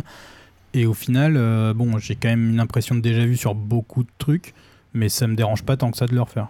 Ça me fait Ah penser aux gens qui bossent dans l'électronique et qui bossent sur. C'est dire à quel point il est bien, c'est qu'on peut y rejouer, y rejouer, y rejouer, on s'en lasse pas. promo, promo. Les gens qui bossent sur de la compression vidéo, sur le traitement vidéo et qui regardent pendant un an, qui bossent sur un seul extrait d'un tout petit film qu'ils connaissent jusqu'au bout Ouais, des et doigts. quand de- c'est du de 10 porno, c'est pire. On prend jamais rarement du porno, ça bouge trop en fait pour le traitement vidéo. Non, non, mais pour les. Non, mais tu, tu rigoles, mais euh, euh, un de mes anciens colocs, euh, vous voyez bien lequel, euh, qui est barbu. euh, Enfin, qui est toujours barbu. Et on dit souvent qu'il a une tête de juif, mais c'est pas vrai. Euh, et ben, lui, il bosse euh, dans une boîte. C'est celui qui vient de se marier ou pas? Ouais. D'accord. Bosser dans une Mazel boîte. Bosser dans une boîte euh, dans laquelle il faisait beaucoup de. Non, ou bosse maintenant, enfin bref, on s'en fout. Ils font beaucoup de streaming et de mise en place de Mhm. trucs vidéo. Et il y avait un mec qui avait dû, entre guillemets, se taper de regarder pendant des heures de- du Marc Dorcel pour vérifier que l'encodage avait pas été foiré. Oh, dur, dur quoi. Ah. C'est le cas de le dire. Mais t'as des, t'as des trucs de Oh. test comme ça aussi. Et nous, quand chez Microsoft, pour tester le- les flux vidéo des applications Canal, on passait le Rocky 1. Et à la fin, tout le monde le connaissait. Ouais, tout le monde le connaît par cœur. Oui, mais c'est t'as besoin d'une vidéo référence et tu connais le truc. Moi, mais- je force tous mes stagiaires à regarder les DVD de Crocodile 1 et 2 que j'avais acheté un jour. Il y en a qui aiment pas. Ok. Oui, Krillin. Est-ce que vous croyez aux jeux streamés Alors, je ne sais pas à quoi ça fait référence. Je pense que ça fait référence à online, Ouais. OnLive par exemple. Ouais, On ou Gaikai. En gros, c'est le principe, si j'ai bien compris, du fait que bon. Parce euh, que ce nous, qui- on est sur Gaikai. ce qui coûte Oui, très cher. on live. Ce qui, ce qui- ce qui coûte très cher, c'est que chacun a une console très puissante, mais maintenant avec les connexions qu'on a, peut-être qu'on pourrait jouer sur des serveurs et justement avoir juste Ouais. l'input vidéo. Comme et- ça, on perdrait définitivement Krillin qui fera un arrêt cardiaque sur place. qui a même plus Moi- sa machine. Non, parce quoi. que Moi, perso, sur les jeux streamés, il y y a toujours des patchs sur Fallout 2, donc je continuerai à y jouer. Moi perso, le jeu streamé, euh, j'y croyais pas du tout au début. Euh, je suis toujours pas convaincu sur tous les aspects. Il y a plein de trucs qui me font chier, le fait d'être obligé d'être connecté, etc. Je pense que c'est quand même un bon moyen de se permettre de jouer euh, quand on n'a pas forcément. Enfin, typiquement, c'est hyper pratique quand on a un, portable un peu, un peu faible et qu'on veut, et qu'on veut jouer à son jeu. Ça a des bons côtés. je crois pas que ça va complètement remplacer le reste, Non, mais, mais- euh, je pense que ça a de l'avenir. Techniquement, ça va marcher. Techniquement, ça Alors, marche. Ça marche très bien. Ça, Ça marche, marche. ultra bien. Moi, j'ai un compte live US et la première fois que j'ai, j'avoue que la première fois que j'ai lancé, j'y croyais pas du tout. Les serveurs US, j'allais manger un temps de latence monstrueux. Ça marche super bien, c'est beau. Pour un jeu, tu joues sur PC, t'as rien besoin de faire. Tu cliques sur démo, tu lances ta démo, elle est partie. Il y a, il y a- il y a pas d'installation, pas besoin d'aller acheter son jeu. Ah, c'est bien. C'est, la mort des vendeurs de cartes graphiques et des. Ah, non, parce que t'as Mm. quand même une qualité graphique moindre que si t'avais une bête de course Ouais. et que t'avais tout poussé à fond. T'as, Ouais, t'as pas le choix, une pas le choix de la qualité compressée, graphique. c'est moins bien. Voilà. T'as du 720p et quelle que soit la taille de ton écran, donc. euh, Ouais, ça va, ça, ça- bah, ça- quand ça- tu quand t'es un gros joueur PC, tu fais, tu joues pas en 720p. Ouais, mais je pense que tu Est-ce qu'il faut un bon ping? Genre, est-ce que si tu te connectes en Bretagne, t'es pas mort? Bah, euh, ça dépend du jeu auquel tu joues. Si tu joues à un jeu de voiture, euh, tu peux te permettre d'avoir un peu de latence. Si tu joues à un FPS, euh, euh, tu vas te prendre trois balles dans la tête avant d'avoir pu bouger. C'est tu, tu peux te faire, ouais. J'avais, euh, je jouais beaucoup à Donkey Konga euh, à une époque. C'est un jeu que j'aimais beaucoup. Et euh, on a fini par acheter un écran LCD. Et le problème, c'est que l'écran LCD, il doit faire une très légère conversion, euh, je sais pas à quel niveau, sans doute au niveau de la taille. Et résultat, on, on avait euh, une différence d'un dixième de seconde entre le son et l'image. Ce qui se voit absolument pas, mais sur un jeu de rythme aussi précis que Donkey Konga, on pouvait rien faire. Et il n'y a pas de moyen dans Donkey Konga de, euh, de Oui, changer de- ça, contrairement à, à tous les DDR. Et donc je suis très triste de ne plus pouvoir jouer à des Donkey, Konga. Donc tu vois, un dixième, euh, bon ok c'est un jeu de rythme. Ouais, non, mais enfin, ça dépend. Mais moi, j'ai vraiment été bluffé. C'était comme Trollin, j'y croyais pas du tout. Je me disais, euh, ça va être nul, ça va latence. Ils vont jamais. Dès qu'il va y avoir plein, plusieurs utilisateurs, les fermes, euh, les fermes de serveurs vont complètement lâcher. Ça va être la misère. Et c'est vraiment bluffant à essayer. En l'é- en l'état actuel des choses, tu préfères ne pas jouer dessus, mais c'est au moins un moyen génial d'avoir des démos directes et tu sais ce que ça donne. Tu joues une heure et tu t'achètes ou pas le jeu. Pourquoi tu préfères ne pas jouer dessus? Parce que tu sens quand même un petit peu la différence, je pense. Bon, j'ai pas, j'ai pas eu beaucoup de, moi, pas beaucoup essayé hein. quoi. Et puis notamment niveau euh, niveau qualité graphique, tu perds forcément un petit peu, comme je disais. Mm. Euh, si t'es un gros joueur, t'as envie d'avoir un truc qui claque quoi. Euh, je sais pas, un mec qui va s'acheter genre Crysis ou un truc comme ça, euh, il veut avoir le- la qualité maximum. Ouais, Enfin, non, la, ça, la c'est plupart des, la plupart des joueurs PC veulent la qualité maximum. Ok. Bon, je pense qu'on a fait le tour. Non? D'autres questions? Non, non. pense qu'on a fait le tour. Et donc, nous allons conclure. Donc pas d'IRLPG au final. Et non, ce sera Parce pour que- le prochain épisode. Enfin non, pas le ah non, prochain pas pour le épisode. prochain, celui d'après. Puisque au prochain épisode, nous avons Bah, nous avons un, un- encore un rêve de, de Krillin. qui Le Krillin de Noël. Le- voilà, le nous avons Krillin un conte de Noël au prochain épisode. Ouais, trop bien. J'aime Qu'on va, beaucoup le crilonte de Noël, c'est très mignon. qu'on va enregistrer tout de suite. J'adore la traduction, ça me plairait vachement de bosser dessus. Et puis on se, on se retrouve quand, euh, mon petit Piouf Bah, attends, je vais faire une conclusion proprement, mon cher. Tu, tu, tu, si tu me le permets, bien sûr. Un grand merci à nos invités, donc Diraen et Pierre-Yves, bien sûr, et à Trollin pour cette participation exceptionnelle sur son sujet de Je prédilection. reviens quand vous voulez. hein. Euh, ma chère Diraen et mon cher Pierre-Yves, où peut-on vous retrouver sur l'internouille? Alors moi, vous pouvez me retrouver sur mon blog, plopisation.fr, sur Twitter, Diraen, D-I-R-A-E-N, et j'ai aussi un Comment t'as l'air podcast. blasé? J'ai aussi un podcast qui traite euh, du jeu vidéo, un podcast vidéo, du coup, qui s'appelle Coup Critique. Est-ce que c'est un podcast FreePod? Non, c'est un, un podcast Alors, t'en rien, parles du, pas ici, rien merci. du tout. On est totalement indépendant. Ça sera bipé. Oh, tu veux dire qu'on n'est pas indépendant Oh, le troll que tu Non. lances c'est juste dans la conclusion. Non, on est tout seul, tu vois, on est, on Ouais. est alone. T'as pas d'amis, ça veut pas dire que t'es pas indépendant. Et donc ça s'appelle Coup Critique et vous pourrez le trouver euh, sur euh, sa page Facebook ou sur Dailymotion. Nous mettrons les liens dans les notes de l'émission. Mon cher Pierre, où peut-on te retrouver sur l'internet? Euh, et bah, comme je l'ai dit tout à l'heure, donc j'ai deux blogs, un sur le jeu vidéo gamepass.fr, un sur le développement de jeux vidéo, xena-france.com, et sinon sur Twitter, vous pouvez me retrouver RaptorPG. Parfait, on mettra ça aussi dans les liens. N'oubliez pas d'aller nous mettre une note, un commentaire sur iTunes, un commentaire sur le blog www.bazincast.com, un coucou sur notre Facebook, euh, facebook.com slash bazincast. C'est une façon assez simple de nous remercier. Euh, on remercie tout spécialement le Capitaine Web et Quacos de nous accueillir au sein de cette cave, ce monument de la podcastosphère pour cet enregistrement et de partager leur mini-bar bien fourni. Euh, D'ailleurs, si vous voulez euh, et que vous passez à la cave au cybercafé et que vous voulez nous déposer des bouteilles, maintenant vous pouvez officiellement déposer des bouteilles pour Basincast euh, à au cybercafé, le, le meilleur des mondes. Vous mettez juste euh, Basincast sur la bouteille. hein. Et n'oubliez pas qu'il recherche toujours un frigo. Ah oui, un si petit vous frigo avez un pour- frigo gratos Ouais, dont alors vous voulez moi vous je vois débarrasser. pas. Alors si vous avez autre chose à me filer, euh, je sais pas de la thune, euh, Des chapeaux Team Fortress. des chapeaux Team Fortress. Alors là je suis bien emmerdé à Team Fortress. J'ai fini par récupérer tout ce que je voulais et je sais plus quoi faire de mon métal. Et c'est ça, droite, hein, tu t'ennuies ou non T'as tout ce que Euh, tu oui, tu, bah, tu donner. comprends, tu me comprends maintenant. Non, non, mais on va essayer d'upgrader un peu certains aspects de la cave, euh, tout ça. Donc, euh, si vous voulez, euh, voilà, si vous avez un petit frigo à filer ou des trucs. Est-ce que t'as le Pip Boy dans, dans Team Fortress? Bah bien sûr. Et je l'ai eu automatiquement puisque j'avais déjà acheté Fallout.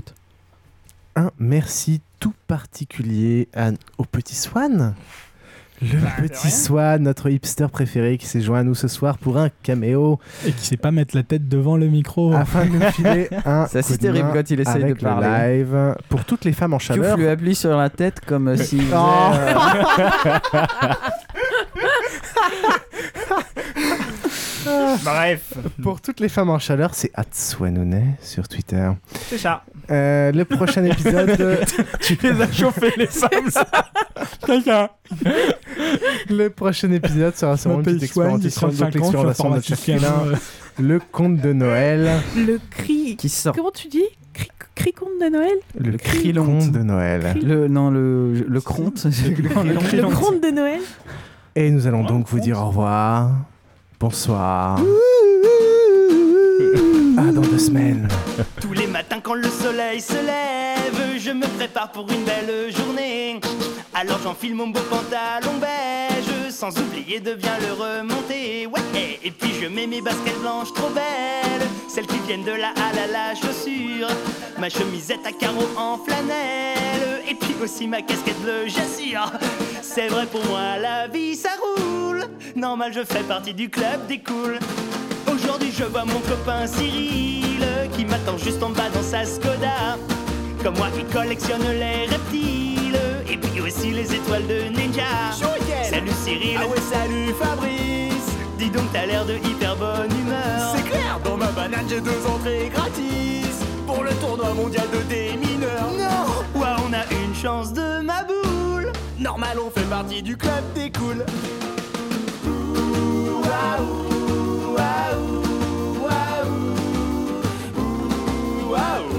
Calculatrice programmable.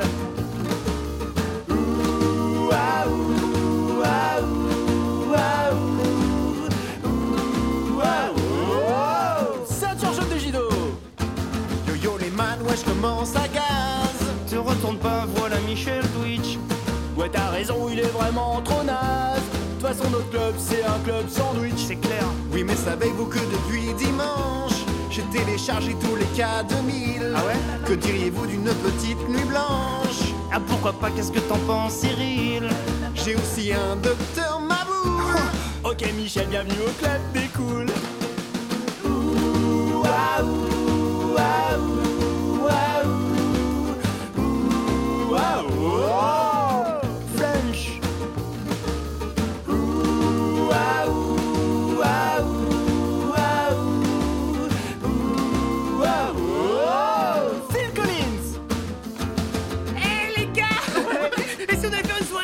chez moi. Oh ouais, super.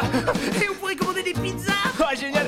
Et puis je vais acheter des biscuits tucs Oh les délires Et du panaché. Ouais. Moi je vais ramener l'intégrale de DR Spread Ah super Michel, on a trop bien fait de te prendre dans notre club. Trop bien.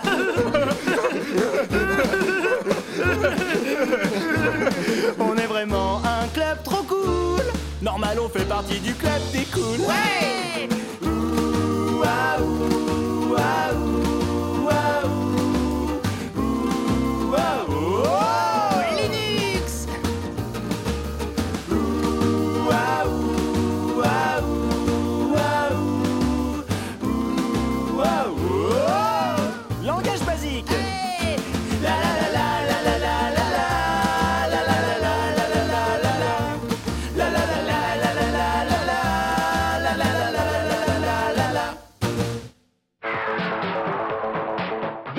le nouveau système vidéo indépendant. C'est un jeu génial Avec des bruits Pas besoin de téléviseur. Vectrex, une console de jeu haute définition. Pour commencer, il y a un jeu incorporé et beaucoup d'autres pour les passionnés. Espace, aventure, sport. Vectrex indépendant vidéo système pour jouer où vous voulez, quand vous voulez. Vectrex, moi je décolle de la télévision. Bazinga